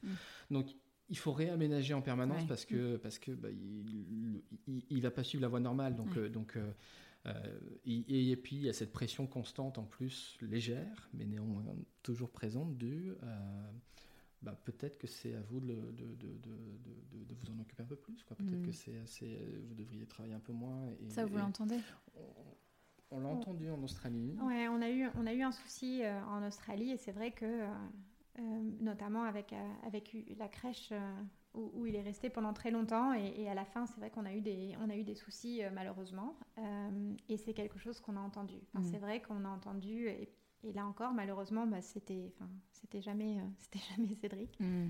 Euh, c'est vrai que bah, des paroles très dures sur, euh, bah, maman préfère aller au travail que de s'occuper de son enfant. Enfin, c'est ça, c'est, super dur à entendre parce que et déjà parce que c'est, difficile à entendre. C'est pas des choses qu'on devrait pouvoir dire aujourd'hui, mais mais notamment parce que bah, ça c'est un peu l'inquiétude qu'on a au fond de soi. Où on se dit est-ce que je fais la bonne chose de continuer à faire ça? Notamment parce que c'est une envie et puis parce que on veut leur, enfin, du coup on, a deux, deux, petits garçons donc on veut leur montrer un modèle de, bah, de nous on avait envie de montrer les deux parents qui peuvent, qui peuvent travailler mais euh, mais du coup d'entendre ça bah, ça, ça fait forcément ressortir des inquiétudes et puis des questions qu'on s'est posées nous-mêmes. Et, et oui ça ça a été dur quand on l'a entendu c'est vrai que et comment t'as comment je dis toi parce que c'est toi qui mm. t'es pris ces remarques là mais comment tu comment avances avec ça? Parce que c'est toujours qu'est-ce qui m'appartient et qu'est-ce qui appartient aux autres mais mm. j'imagine que c'est très déstabilisant comme oui là c'était euh, alors c'est dans un contexte particulier euh, du coup de, euh, de, cette crèche de cette crèche là mm-hmm. donc sans, aller dans les détails mais juste par rapport à ce, à ce commentaire parce qu'effectivement et puis un jour ça peut revenir donc comment le, le, gérer à l'avenir je pense qu'au début, j'ai essayé de me défendre, mhm. qui n'était pas du tout la bonne stratégie. Et en fait, j'ai fini par dire, je j'accepte plus que parce que ça, a été répété plusieurs fois. Et en fait, j'ai fini par dire clairement, euh, je ne veux plus qu'on parle de ça. J'accepte pas euh, que vous parliez de moi et de ma vie professionnelle. Et ça a fini par se calmer parce qu'en fait, j'ai fini par dire, stop, c'est off limits. Ouais. ouais. Et, et hum, j'aimerais bien qu'on parle d'Oscar aussi parce que c'est c'est un J'imagine que quand euh, les besoins d'Eliott prennent beaucoup de place et que, et que ça ne doit pas être évident aussi dans cette notion d'équilibre qui veut un peu tout et rien dire, mais de, de faire de la place aussi ben, à Oscar dans euh, là-dedans. Déjà, la, décision d'avoir Oscar était, c'était déjà une grosse question. Euh, c'était, c'était à une période en plus le, diagnostic. Alors, il y avait, il y avait une, une, hypothèse forte émise pour le diagnostic d'Eliott qui avait été, qui avait été résolue au bout de deux semaines, mais qui n'avait jamais été confirmée. Mm-hmm. Et elle a été confirmée au bout de, deux ans. En fait, euh, nous, on avait décidé d'avoir. On, nous avait dit, pardon, pour revenir en arrière, comme on n'avait pas de diagnostic, il y avait un risque fort que si on avait un deuxième enfant, le deuxième enfant ait la même condition qu'Eliott. Donc un risque de 25%, 50%. 50%. Ah ouais. Et, euh, ah, jusqu'à 50%. Jusqu'à 50%. Donc, donc c'est assez, assez effrayant parce que, évidemment, nous, on ne souhaitait pas se, remettre dans le, dans, le, dans le, même truc. Et puis le problème, c'est que comme le diagnostic n'est pas posé, on ne peut pas tester l'embryon pour, pour, pour, pour, quoi que ce soit. Donc on ne peut pas savoir si, si, si, si l'enfant peut, avoir la même condition ou pas. Donc il y avait, il y avait une vraie prise de risque à ce niveau-là. Et en fait, nous, on était en mode euh, ça suffit. Mm. Euh, mm. on, a, c'est, la vie est dure là, donc euh, mm. on a besoin. On, voulait trois, on voulait trois enfants, on voulait en tout cas avoir plus, plus d'un enfant. On était là, c'est ce qu'on veut, donc on, tente le coup. Et, et, puis on verra ce qui se passe, quoi, tout simplement. On fait confiance à la nature et au bout d'un moment, il n'y a pas de raison. Donc, donc on, et puis. On a fait confiance à la nature quand quand on avait eu le rendez-vous avec l'équipe génétique qui nous a dit malheureusement on n'a pas trouvé de diagnostic, la généticienne m'avait dit euh, si un jour tu tombes enceinte, euh, la première personne à qui tu le dis c'est Cédric et la deuxième c'est moi. Et mm. effectivement, euh, bah, le jour où j'ai fait le test, au final, j'ai appelé, enfin Cédric, je te l'ai annoncé en premier. Et effectivement, dans les deux heures, j'étais au téléphone avec l'équipe génétique de Sydney en disant bon bah voilà, qu'est-ce qu'on fait? Et c'est là où ils ont accéléré les. Du coup, ils nous ont testé tous les trois pour essayer de trouver ce qui se passait. Et c'est Mhm. là où on a eu le diagnostic Ah euh, ouais. d'Eliott enfin, et on a su que c'était pas héréditaire parce qu'on n'était pas porteur euh, de la même mutation du gène. Et donc on a pu tester Oscar pour, euh, pour voir qu'Oscar, euh, heureusement, n'avait pas le, la même mutation. Mhm. Et donc la décision d'avoir Oscar, c'était, c'était encore une fois de se dire on a besoin de, se re- de, de- Mm. de- de renouer un peu avec cette normalité. On a aussi besoin d'avoir une expérience un peu plus normale. Mm. Euh, la, la- la naissance d'Eliott a beaucoup de bonheur, mais aussi beaucoup de souffrance. Et Mm. puis, et puis euh, pareil au quotidien. Mm. on avait besoin. On avait, on avait ce besoin-là de se dire bon, ça va, nous, ça va nous faire du bien, ça va faire du bien, Elliot aussi, Mm. parce que euh, justement, peut-être que euh, ça, ça va le challenger un peu, ça va, ça va, il prend beaucoup de beaucoup d'espace, comme tu disais, Mm. beaucoup de beaucoup de, de- de tout ça, mais peut-être que ça va lui aussi l'aider à avoir Mhm. un peu plus d'équilibre à ce niveau-là. Donc, on, Mhm. donc on, on- c'était c'était c'était réfléchi, c'était c'était, mais effectivement, ça a été euh, c'était une décision euh, où on a longtemps on longtemps pesé le pour et le contre. Ouais. Et, et, euh, et puis voilà, et Oscar est né, euh, et, et, euh, et- tout s'est bien passé. Mhm. Euh, ça a été un moment hyper stressant parce que parce qu'on est retourné à l'hôpital où on avait eu Elliot et, euh, Mhm. et c'était quand même très difficile. On avait euh, j'ai dû poser la question 40 fois au médecin si tout allait bien, si, Ouais. si enfin c'était c'était c'était c'était dur quoi, c'était c'était c'était stressant, mais c'était du coup hyper émouvant parce que parce que bah, c'était c'était c'était une expérience aussi différente et ça, ça, ça- ça faisait du bien ça faisait du bien d'avoir d'avoir d'avoir ça aussi Euh, et d'avoir d'avoir des problèmes assez simples au final qui nous paraissaient très simples euh, par rapport Oui. par rapport à ce qu'on avait eu avant Oui, c'est ça. Mais je pense que, et, effectivement, et, et l'équipe a été exceptionnelle parce que enfin, c'est vrai que enfin, Cédric est rentré dans la salle d'accouchement et pourtant, je, enfin, je, je me souviens, moi j'étais retournée pour les tests euh, et, et je t'avais prévenu, c'est vrai que cette entrée dans la salle d'accouchement, euh, tout de suite, euh, les larmes qui viennent aux yeux, etc. Mm. Donc la sage-femme, elle était là, qu'est-ce qui se Elle passe pas. Euh, Mm. et du coup, on a expliqué et, et tout de suite, l'équipe a été Mm. exceptionnelle et tout de suite, ils, ils ont, ils ont aidé du mieux qu'ils pouvaient. Mais ce qu'on qu'on s'est toujours efforcé de faire, et pour le moment, je trouve qu'on y arrive vraiment bien, c'est vraiment de ne pas passer. euh, alors, même si Oscar, on lui explique tout, et il est très conscient de la différence, euh, et puis il voit bien que son, son grand frère est, est pas comme, euh, bah, comme les autres, mais euh, de lui fournir autant que possible une expérience euh, normale, en fait, en quelque sorte. Mhm. Donc, on est. euh, on, on va essayer, enfin, le plus.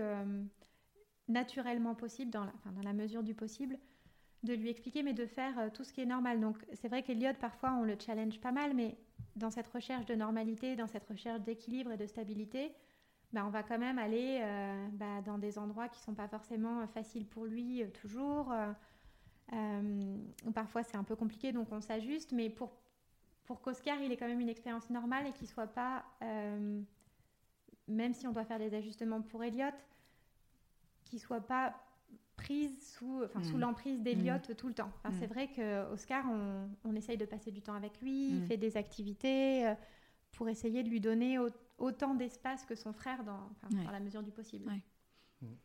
C'est vrai que c'est- c'est très compliqué. Il y a, Ouais. toujours ce côté, euh, on, on- on culpabilise fa- facilement hein, sur ce genre de truc. hein. On Ouais, culpabilise sur euh, Mm. est-ce que je devrais m'arrêter de travailler, euh, ce qu'on Mhm. discutait tout à l'heure, et on culpabilise sur est-ce que je passe trop de temps avec Elliot et Mhm. pas assez avec Oscar. Moi, j'ai Mhm. eu un épisode il n'y a pas très longtemps parce que Claire travaille très tôt le matin, donc je, je m'occupe des enfants pour les, pour les préparer à l'école et euh, et euh, donc Oscar a 4 ans maintenant, Elliot en a 6, mais Elliot, euh, ben, le matin, euh, je dois lui préparer, enfin je dois l'aider pour, pour son petit déjeuner. Ensuite, euh, je dois l'aider pour aller prendre sa douche, pour l'habiller, pour, pour le préparer. Et puis même quand, quand, quand on a fini, il faut toujours que je reste près de lui parce que sinon il part dans tous les sens, etc. Mhm. Et, et- et c'est sportif, c'est un, Mhm. moment que j'adore à passer avec lui, mais ça, ça reste sportif. Mais c'est vrai que du coup, j'ai pas beaucoup de temps pour Oscar. Mhm. Et, et Oscar un jour m'a dit Papa, tu t'occupes pas de moi, quoi. Tu- tu tu t'occupes que d'Eliot et, euh, et, et pas de moi. Et, euh, et quand vous vous posez cette question-là déjà et que Mhm. votre enfant vous le dit, c'est hyper dur. Euh, mais mais euh, bah, il faut rester.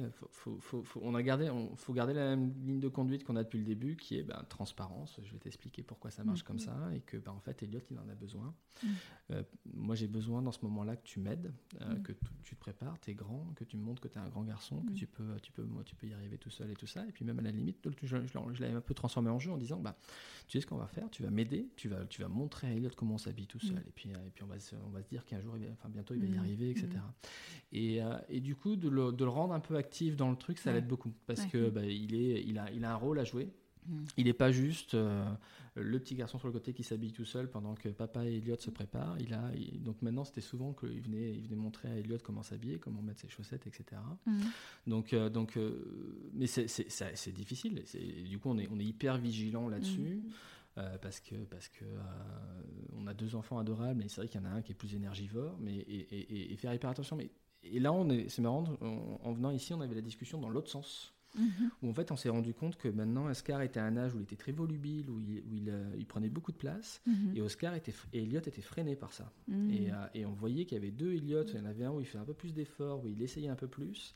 Et dès qu'Oscar arrivait, il était. Donc, euh, encore une fois, c'est un équilibre qu'il faut continuer à chercher et, et, et qui n'est pas facile. Donc, donc ouais, mais c'est. Mais néanmoins, je pense que c'est une condition de notre survie en tant que famille. C'est Oscar en fait, il, est important dans cette équation. Bah il est, euh, Oui, on est tous les quatre importants dans mm. l'équation. C'est mhm. vrai que les, besoins de chacun et les besoins de la famille, et c'est vrai que parfois on a des discussions avec Oscar. Enfin, on a, on est très très ouvert et donc c'est vrai qu'on parle de tout et on lui explique tout. Euh, sur bah, parfois tu as des besoins à toi, ou papa a des besoins, ou maman a des besoins, ou Elliot a des besoins. Et puis parfois, en fait, là, c'est les besoins de la famille. Hmm.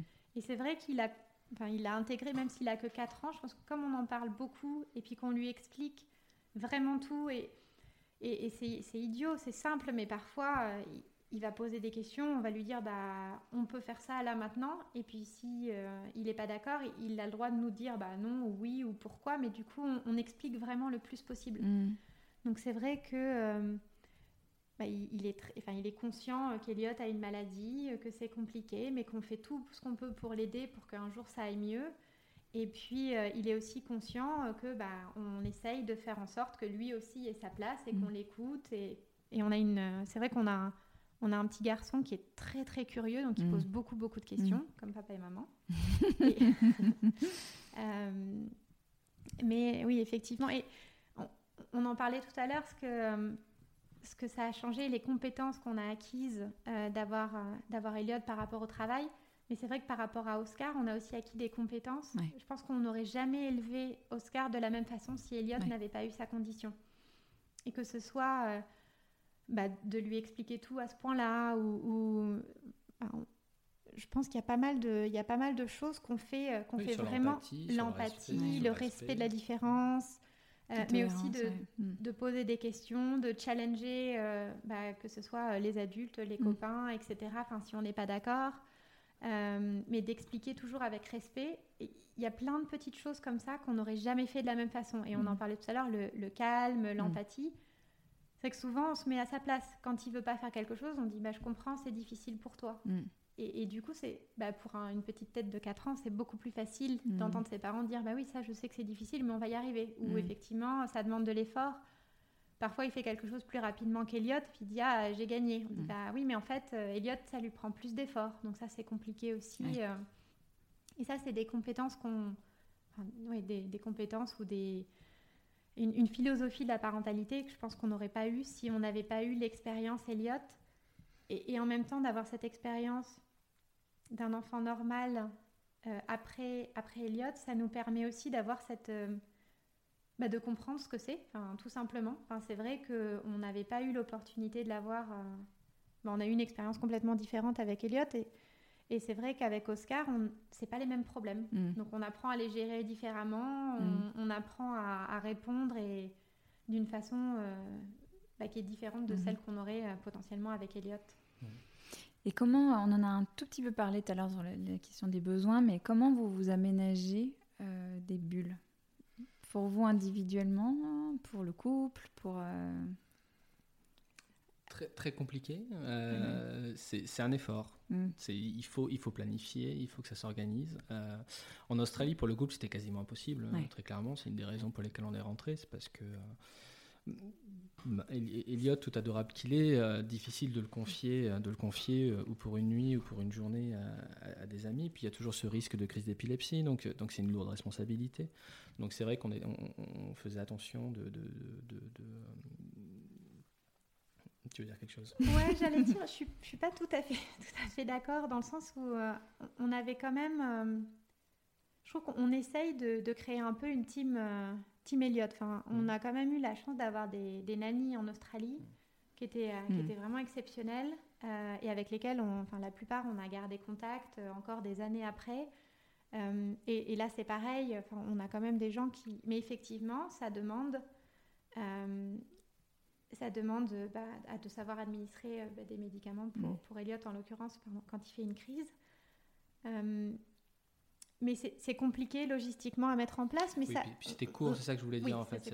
C'est des plages de deux heures. Quand on entendait nos copains en France dire euh, on, est parti un week-end, on a laissé mm. les enfants aux mm. parents, on était oh, donc donc c'est vrai qu'on n'avait pas fait notre premier. Enfin, c'était quand on rentrait en vacances en France, on essayait de faire ça un peu, mais c'est vrai que c'est toujours un effort et puis c'est une attention parce que on, évite manger par la machine du, mm. rythme qui, passe vite. Donc, euh, euh, mais c'est quelque chose sur lequel on fait toujours attention. Donc, euh, l'idée, c'est de, de, effectivement de, de, continuer à créer ça, de créer ça chacun pour soi. Donc, mm-hmm.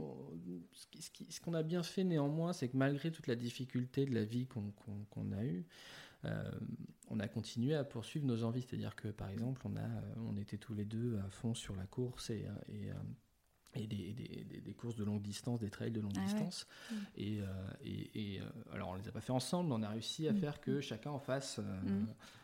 en face et, et, ça le demande à chaque fois un lourd entraînement donc y a, et c'est un peu un sacrifice pour l'autre puisque du coup ça veut dire que l'autre va devoir passer bah, plus de temps à s'occuper seul de des enfants et tout ça donc donc c'est plus d'efforts mais, mais c'est aussi, bah, effectivement, on comprend que, que l'autre en a besoin, puis on mm. sait qu'à un moment, on se renverra à l'ascenseur. Donc il y avait ça, on, on, a ce côté, euh, on a ce côté euh, euh, de faire l'effort pour l'autre, pour, pour voir qu'il ait le temps, parce qu'on on sait qu'on a besoin de respirer. Quoi. Mm. On, est, on, sait que chacun a besoin à un moment de, de, de respirer. Et, et, et, on le fait aussi avec les enfants, c'est-à-dire qu'on arrive, on, on, prend beaucoup de plaisir à, à, à aussi passer du temps, par exemple, Claire seulement avec Oscar et puis moi avec Elliot ou, euh, moi avec Oscar et Claire avec Elliot parce que ça leur fait beaucoup de bien aussi mm. d'avoir des moments privilégiés avec les parents et, mm. euh, euh, et, et, donc ça on essaie de, mixer un petit peu tout ça pour, pour que ça prenne bien mais c'est vrai que c'est je pense que ça demande un peu plus d'efforts que, mm. que, que, la moyenne, un peu plus de planification, et, mais, mais c'est indispensable, c'est indispensable pour nous. Oui, et, là encore, je trouve que c'est vraiment donc pareil, on, parle de compétences, etc. C'est de, penser différemment. Enfin, tu parlais de, l'entraînement. Effectivement, on en a chacun fait un après la naissance des enfants, qui était un peu un objectif qu'on voulait absolument, euh, absolument refaire. C'était comment est-ce qu'on repense à un entraînement dans un contexte complètement différent. Mhm. Alors qu'avant les enfants, euh, on en avait fait euh, pareil, mais ensemble d'ailleurs, on en a fait ensemble. ben, on avait pu s'entraîner ensemble, on mhm. pouvait s'entraîner avant d'aller travailler, après. Enfin, mhm. c'était Bon, bah là, euh, comment est-ce qu'on repense complètement notre vie pour euh, remplir un mm. objectif euh, qui est différent? Donc, bah, pour moi, ça a été d'aller au bureau en vélo et puis de courir le midi. du coup, mm. de, c'est vraiment toute cette, cette gymnastique mm. cérébrale, en fait, pour tout mettre en place et pour que ça, ça puisse marcher dans la famille. Mais on, on fonctionne vraiment, je pense qu'on a toujours fonctionné, enfin, depuis très tôt, vraiment en équipe.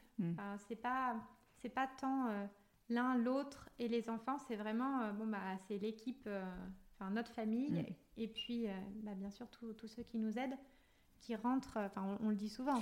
Ouais, alors je préciserai juste qu'en fait tout le mérite te revient là-dessus parce que c'est, moi je raisonnais pas du tout comme ça au début, du couple et, et, Claire, mais non mais tu as, vraiment mis dans l'ADN du couple cette notion d'équipe qui pour moi était un peu une révélation parce que je, ne fonctionnais pas comme ça.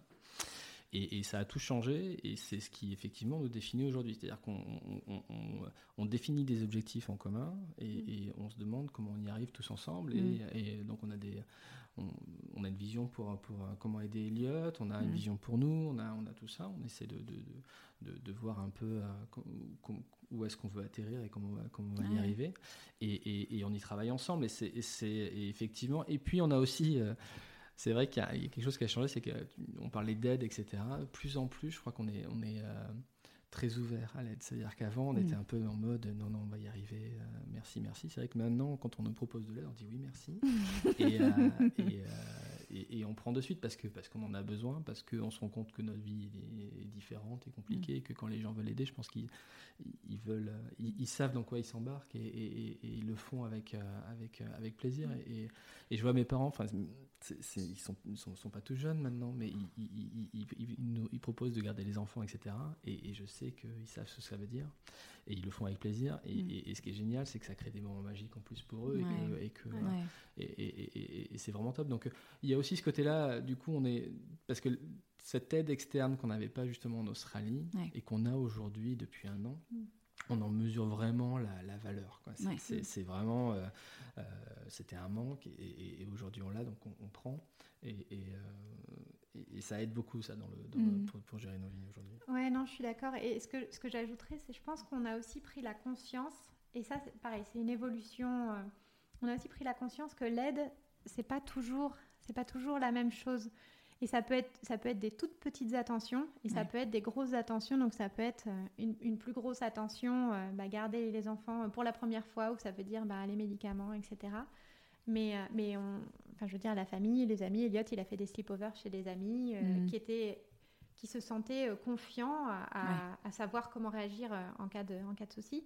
Mais ça peut aussi être, bah, un jour où on est fatigué, un café. Enfin, c'est pas et, ça, je pense qu'on en prend de plus en plus conscience et on le on le partage de plus en plus. C'est mhm. vrai que euh, on, partage vraiment ce, sentiment euh, d'équipe et de petites attentions. On célèbre les petits, enfin, on a appris à célébrer les petites victoires parce qu'au final, avec Elliot, c'est des petites euh, des petites victoires, mais ça marche aussi pour Oscar. Enfin, c'est vrai que parfois de faire quelque chose qui semble euh, pas, futile, mais petit en termes de développement d'un enfant, bah, c'est vrai qu'on nous, mm. on saute au plafond, on dit mm. waouh, c'est vraiment bien et, c'est, enfin, ça renforce les, enfin, sa confiance autant pour Oscar que pour Elliot.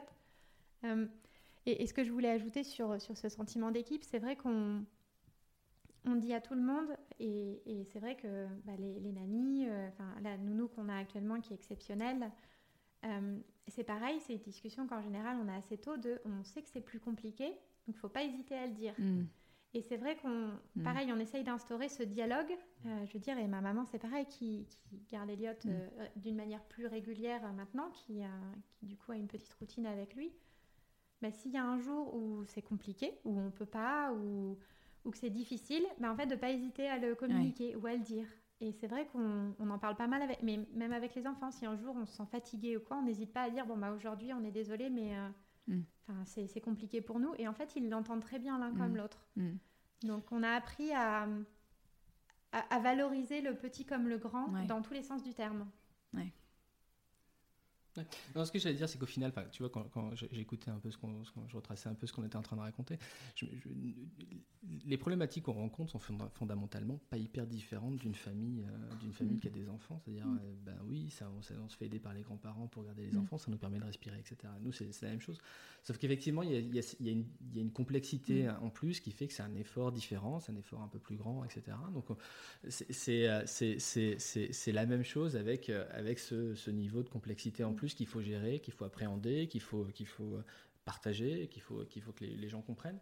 Et, effectivement, ce que, ce que je disais, on est, on est hyper conscient de, l'effort qui est fait, de la valeur que ça a, et on est hyper reconnaissant de ça. Donc nous, on, ben, profite pleinement de, de, ces petits moments-là. On est on a une, reconnaissance accrue, je mm. dirais, du fait de, euh, on sait la complexité que ça peut être.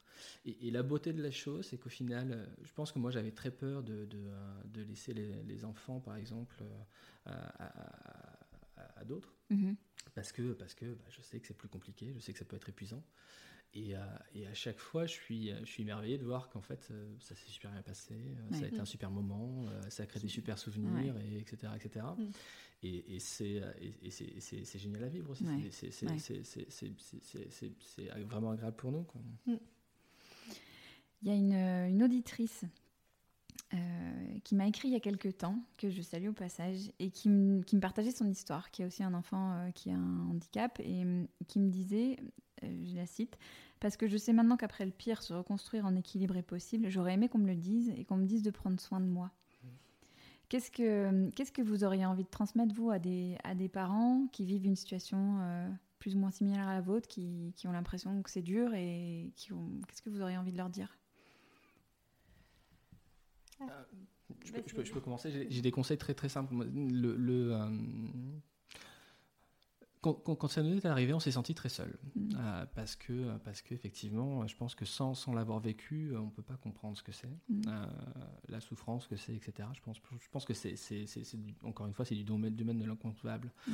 Donc on se, sent, on se sent très isolé et c'est difficile de partager, euh, de partager euh, avec ça. Donc je pense que euh, se, se rapprocher de gens qui, qui ont le même vécu, ça Ouais. peut être, ça peut être, c'est une grosse aide et, et- et parce que d'un seul coup, en fait, le, le dialogue est naturel. Mais ce genre de choses-là, ça prend un peu de temps à, à- à- à se faire parce qu'il faut accepter avant de pouvoir y aller. Donc il y a, il y a ce Ouais. travail d'acceptation. Euh, je, je pense que le, le, euh, les amis, la famille, c'est- très bien et c'est important. Je pense que d'aller voir des professionnels, ça aide beaucoup aussi Mm. parce, que, parce que ce que je disais, euh, ben, les gens ne savent pas forcément comment réagir et honnêtement, euh, je pense pas que j'aurais su comment réagir si c'était arrivé à un ami. Je pense que j'aurais dit toutes les mauvaises choses qu'il y Mm. avait à dire et, euh, et, puis, et puis même, en fait, il y- a ce rapport avec les amis qui font quand ils vous disent quelque chose, même si c'est très bien dit, quand ils s'en vont, vous vous dites toujours, eux, ils retournent à leur vie normale et pas moi.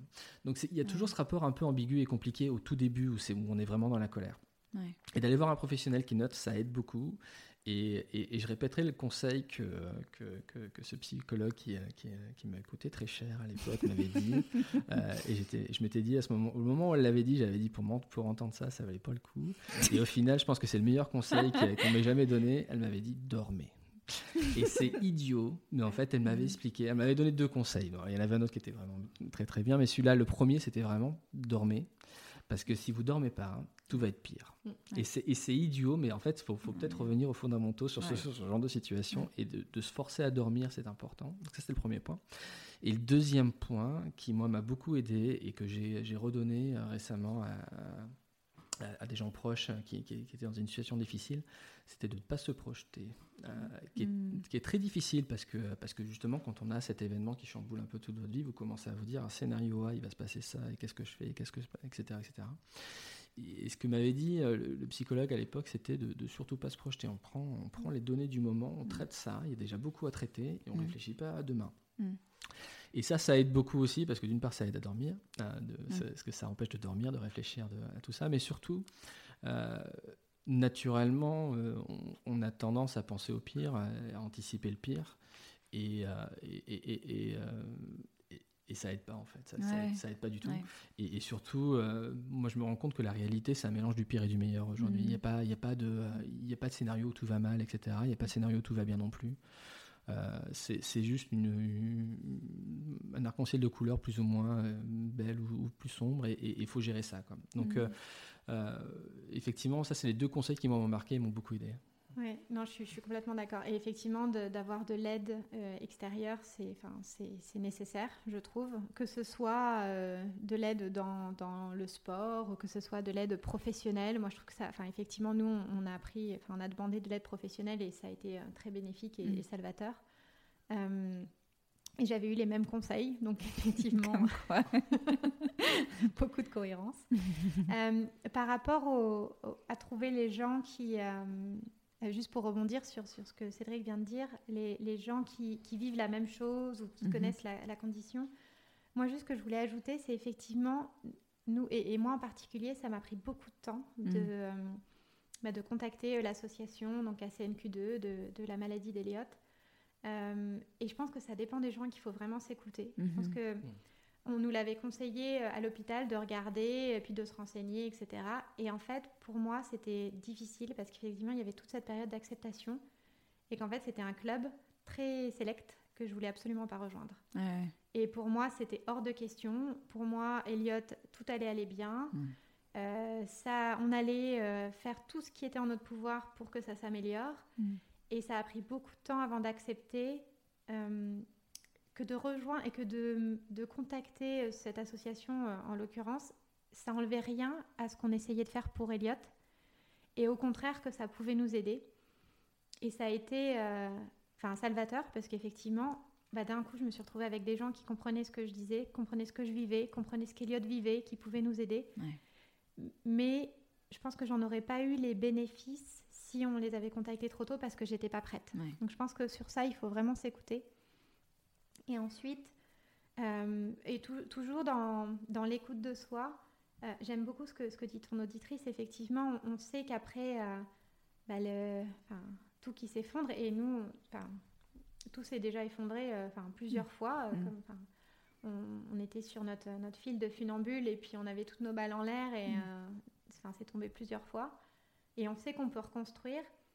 Je pense que ce qui nous différencie euh, des parents qui ont des enfants euh, qui ont un, développement plus, plus normal ou, pas une, mhm. une, condition médicale complexe, et, et, du coup je suis désolée de dire ça, mais je pense qu'il faut, il, faut le reconnaître, c'est qu'on on travaille par phase. Mhm. Donc on, on, sait toujours que malheureusement, ce qui est acquis peut être chamboulé à tout moment. Mhm.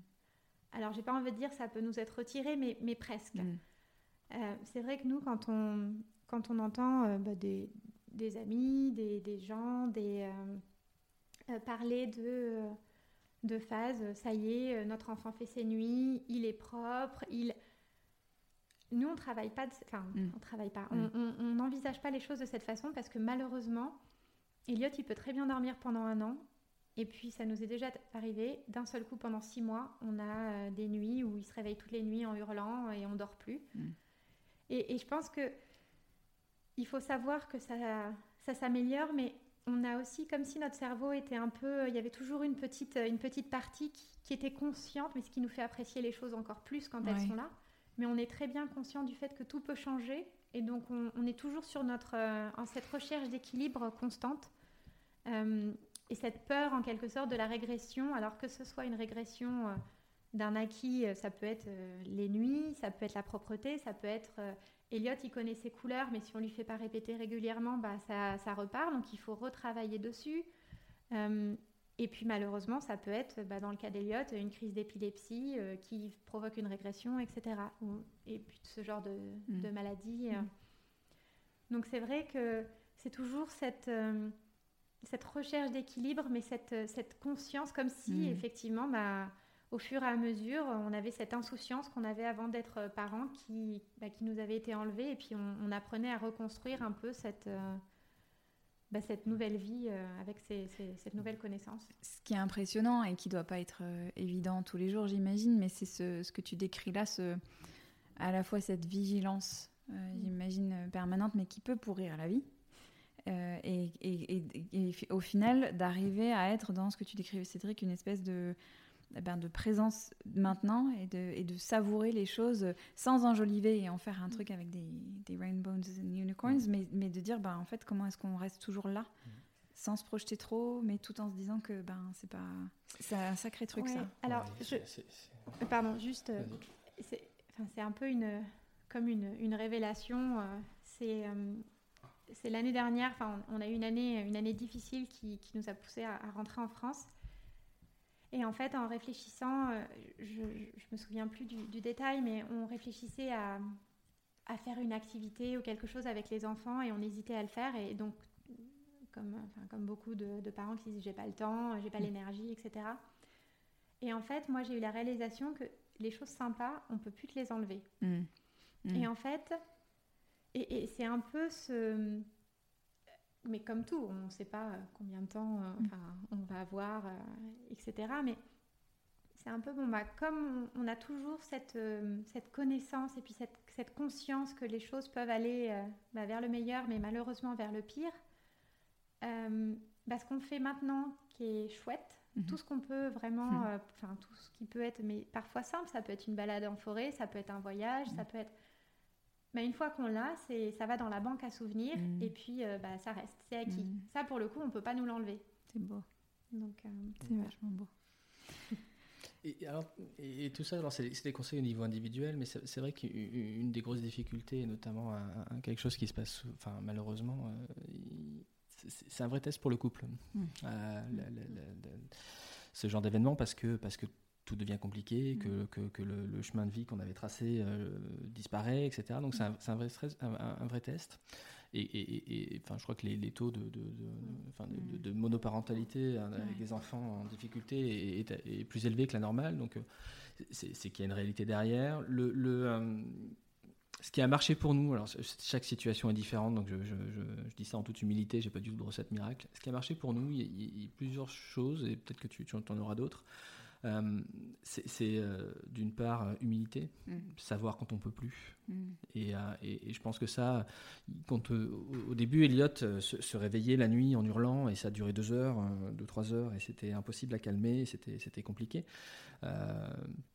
entre la fatigue, le stress et, les hurlements, c'est compliqué de, de, de, de, bien gérer, d'être d'être le parent idéal et, de continuer à parler à son enfant calmement, etc. C'est, c'est, euh, bout d'un moment, il y a les nerfs qui, bah qui, qui commencent à, à, être dans tous les sens. Quoi. Donc, mm. euh, mais c'est de savoir dire là, stop, euh, mm. prends le relais, parce que moi, je ne peux plus. Et mm. d'avoir cette humilité-là, de dire là, en fait, je n'y arrive pas, il faut que tu m'aides, viens, parce que, parce que sinon, j'explose. Et, et donc, j'ai besoin de toi. Donc, cette humilité-là. Mais, mais du coup, pour ajouter là, il y a l'inverse qui est vrai aussi c'est de, savoir dire là je peux plus. Et puis, enfin, entre 2h et 4h, enfin, nous, on a mm. eu un épisode où les voisins sont venus pour savoir si tout allait bien quand même, mm. parce que c'était vraiment assez intense. Euh, mais avoir, donc savoir dire là je peux plus et j'ai besoin d'aide, et donc que l'autre accepte tout de suite sans jugement, mais aussi savoir quand l'autre dit là j'ai l'impression que tu peux plus gérer, laisse-moi prendre le relais, et d'avoir en fait cette, euh, cette confiance et cette humilité pour dire ok, j'arrête. Ça mm. va vraiment dans les deux sens en fait. Il faut. Euh, et, c'est vrai que nous, on a eu des discussions et de dire, bon, bah, quand je te tape sur l'épaule là, c'est que c'est pas le moment, je prends le relais, je sens que tu maîtrises plus. Mm. Mm. Et, mais d'accepter ça dans les deux sens. Mm. Donc ça, c'est important. Et la deuxième chose, c'est qu'il n'y ait jamais eu de jugement entre nous sur, sur, euh, sur euh, en tout cas, ce qu'on pouvait ressentir et ce qu'on qu'on a pu penser. Euh, et, parce qu'il y a des pensées qui sont très sombres par moments euh, sur, sur, sur, sur, ce qui est en train de se faire, etc. Et, c'est de pouvoir se parler en se disant, euh, ce que je vais te dire, ça va être choquant, j'en parlerai à personne d'autre, mais je peux le dire à mm. toi. Et, d'avoir cette capacité-là, mm. cette confiance-là, de dire, là en ce moment, voilà ce que moi j'en suis. Quoi. Mm. Et, de pouvoir partager ça, ben, ça, ça libère d'un poids, parce que, encore une fois, parfois on, est euh, abreuvé de ces images parfaites et de ses parents parfaits, etc. Et nous, on est dans une situation où, euh, déjà dans l'absolu, c'est pas possible, mais en plus, nous, c'est inatteignable. Mais, euh, mais d'avoir cette capacité de se dire, ben, en fait, là, je, voilà ce que je suis en, voilà ce que je suis en train de moi de raisonner de vivre. Et on a, on a, on a ça enlève cette culpabilité de ressentir ça parce que l'autre dit bah, bah, je comprends là mm. je, je mm. c'est effectivement je ressens un peu la même chose et, et, ça aide beaucoup ça parce que ça permet d'enlever un peu ces culpabilités qui, vont, qui, qui, qui, qui nous rongent sinon très vite. Mm. Et puis... Et, de l'accepter de, de, tout le monde. Enfin, c'est... Pour mm. le coup, c'était un moment, un moment difficile, mais euh, l'autre jour, Elliot était juste euh, enfin, surexcité. Enfin, pour le coup, rien de grave, mais il voulait pas aller se coucher. Et, après, il, enfin, il, se mettait à crier. Euh, et là, en ce moment, les enfants, enfin, les deux, comme on est en vacances, sont tous les deux dans la même chambre. Et, et c'est vrai que c'était dur parce que euh, bah, Oscar, du coup, il est dans son petit lit, mm. etc. Et je suis allée le voir pour savoir si ça allait. Alors parfois, on le ressort. Là, ils étaient quasiment endormis, donc il est resté dans la chambre et, et il m'a regardé. Il m'a dit, elle est vraiment pas drôle cette maladie. Mm. Et ça, c'est dur. C'est vrai que, mais du coup, de, bah, de l'accepter aussi. Enfin, c'est vrai qu'on de dire, bah oui, je sais, bébé. Enfin, c'est vrai que c'est difficile. Euh, on va, enfin, on fait de notre mieux mais de le laisser lui aussi exprimer, euh, alors toujours dans, toujours dans le respect, toujours dans le... Euh, Elliot, il n'est pas responsable en quelque sorte, mais, mais c'est vrai que... Euh, bah de, ouais, de le laisser lui aussi avoir cette place pour dire bah, moi aussi ça m'impacte et c'est vrai que c'est difficile et c'est vrai que bon, bah, de sa petite voix de dire bah, elle est mm. difficile, c'est, mm. elle n'est pas gentille cette maladie. Mm. Et puis la dernière chose moi, qui je trouve nous, a fait, nous fait beaucoup de bien, c'est que au début, on, arrivait quand même, on, arrivait à se libérer du temps pour aller au restaurant ou pour passer du temps juste tous les deux. Et, trop souvent, euh, en fait, on passait tout notre temps à discuter d'Eliott. Euh, et, là, ça a été difficile. Et qu'est-ce qu'on devrait faire Qu'est-ce qu'on devrait faire Et, euh, assez vite, on s'est efforcé de sortir de ça. C'est-à-dire, de, encore une fois, de recréer un peu on n'est pas que les parents d'Eliott, on n'est pas que les parents d'un enfant. Euh, mm. et puis, euh, quand on parle d'Eliott, on n'est pas forcément obligé de parler de sa maladie. Il y a aussi des bons trucs, il y a des, chouettes moments. Et puis, Eliott, il est hyper câlin. On a de la chance d'avoir un enfant qui est quand même hyper affection, euh, mm. qui a beaucoup d'affection à donner, mm. qui, est, très chaleureux, donc qui a, à rire, qui est hyper communicateur. Donc, on, essayait vraiment de s'entourer de, faire ça. Et puis aussi, bah, de, on n'est pas que des parents d'un enfant qui a, des, des difficultés. Et ce qui est hyper dur, parce que bah, c'est 100% de votre vie, 150% de votre au début. Mm. Et petit à petit, on arrive à. Mais il faut s'efforcer parce mm. qu'effectivement, sinon, on est bouffé par ça. Et, et, et, ce côté prendre soin de soi, c'est prendre soin de toute la famille. Oscar, ce n'est pas que le frère d'un enfant, qui c'est aussi un petit garçon tout à fait, qui, pour qui tout va bien. Euh, et puis nous, on n'est pas des, les mm. parents, on est, on est, plus que ça. Donc c'est retrouver ce, on est plus que ça. Il n'y a pas que ça. qui nous définit. Et puis, euh, et puis tu vois, c'était, c'était, mais c'est un, un, effort continue. C'est intentionnel. On, se demandait comment on allait se présenter aujourd'hui, tu vois, pour, bah, euh, bah on s'est préparé, ça fait six mois qu'on bosse. Euh, C'était euh, parfait.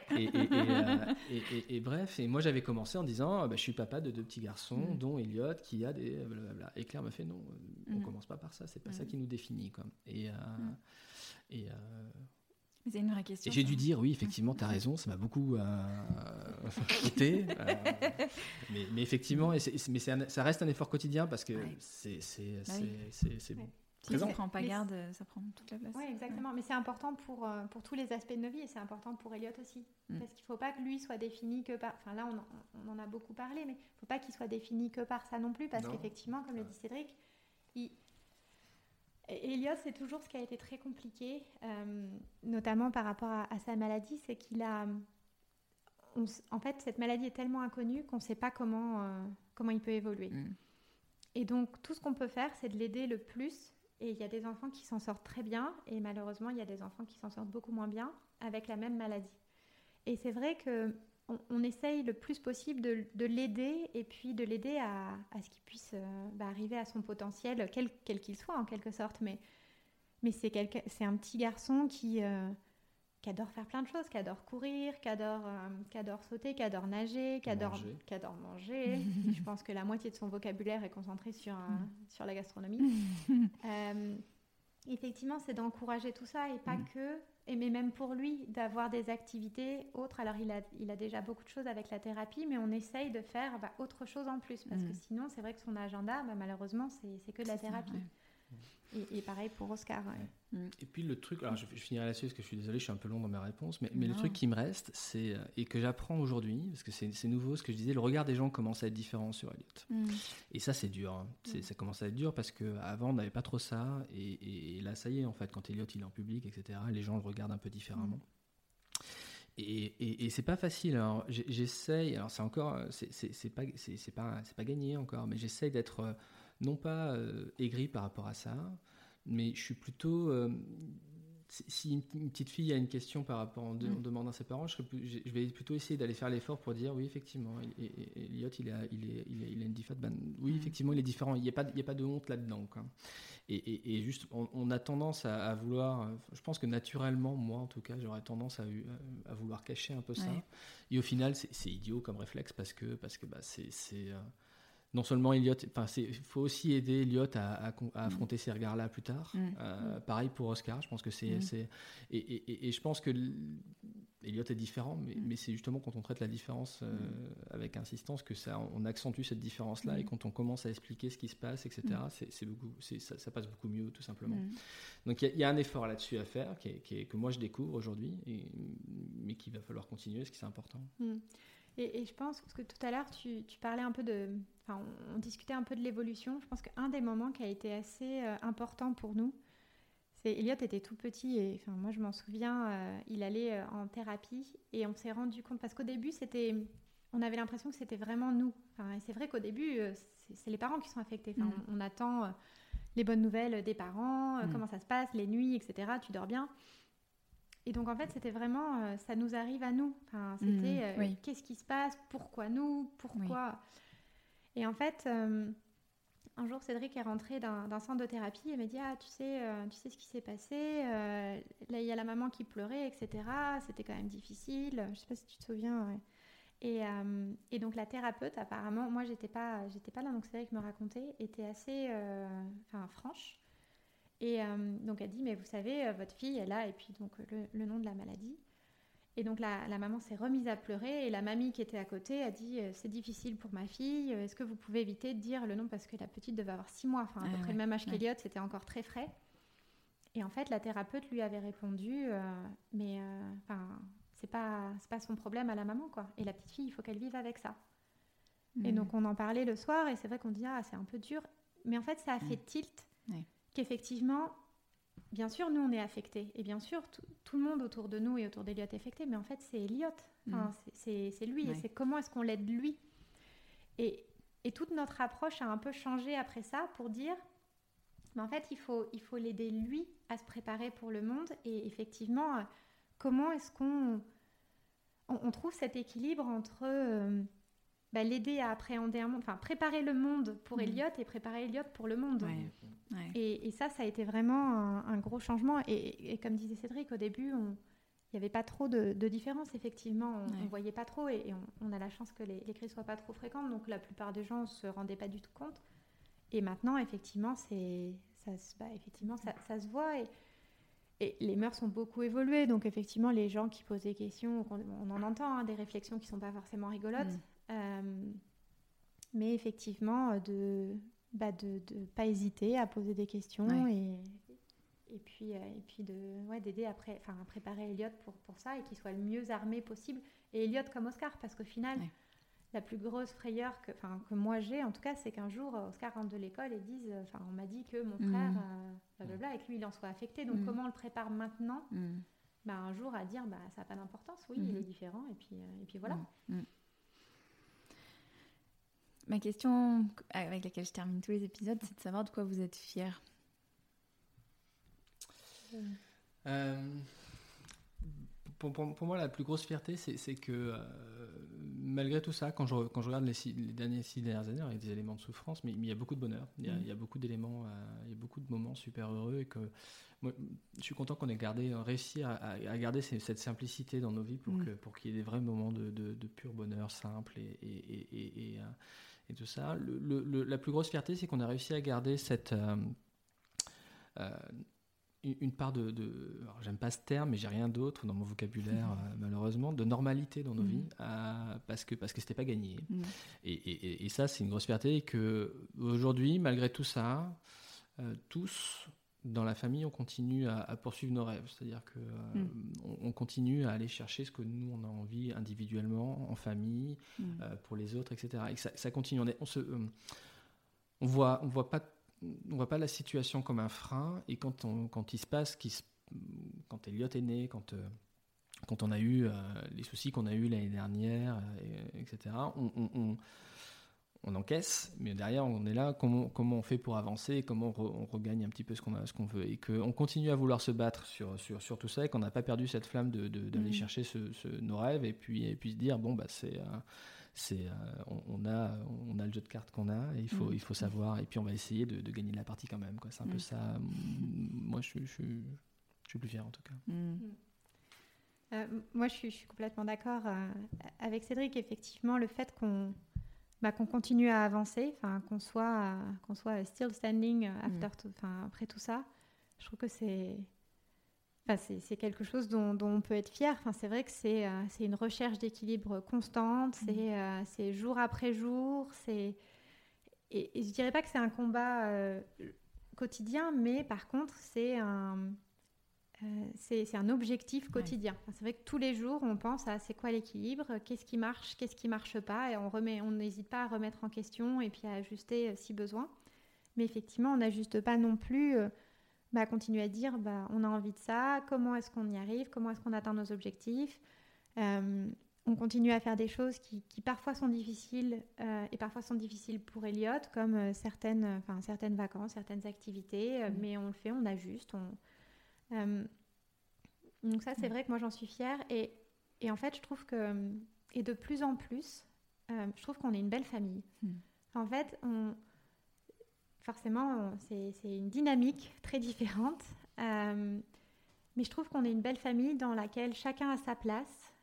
Et on essaye vraiment de, pareil, avec intentionnalité, de, de continuer en équipe. Et, et je trouve qu'il y a plein, enfin, les enfants, enfin, les garçons s'entendent super bien qui est quand même euh, mm. exceptionnel. C'est vrai que c'est.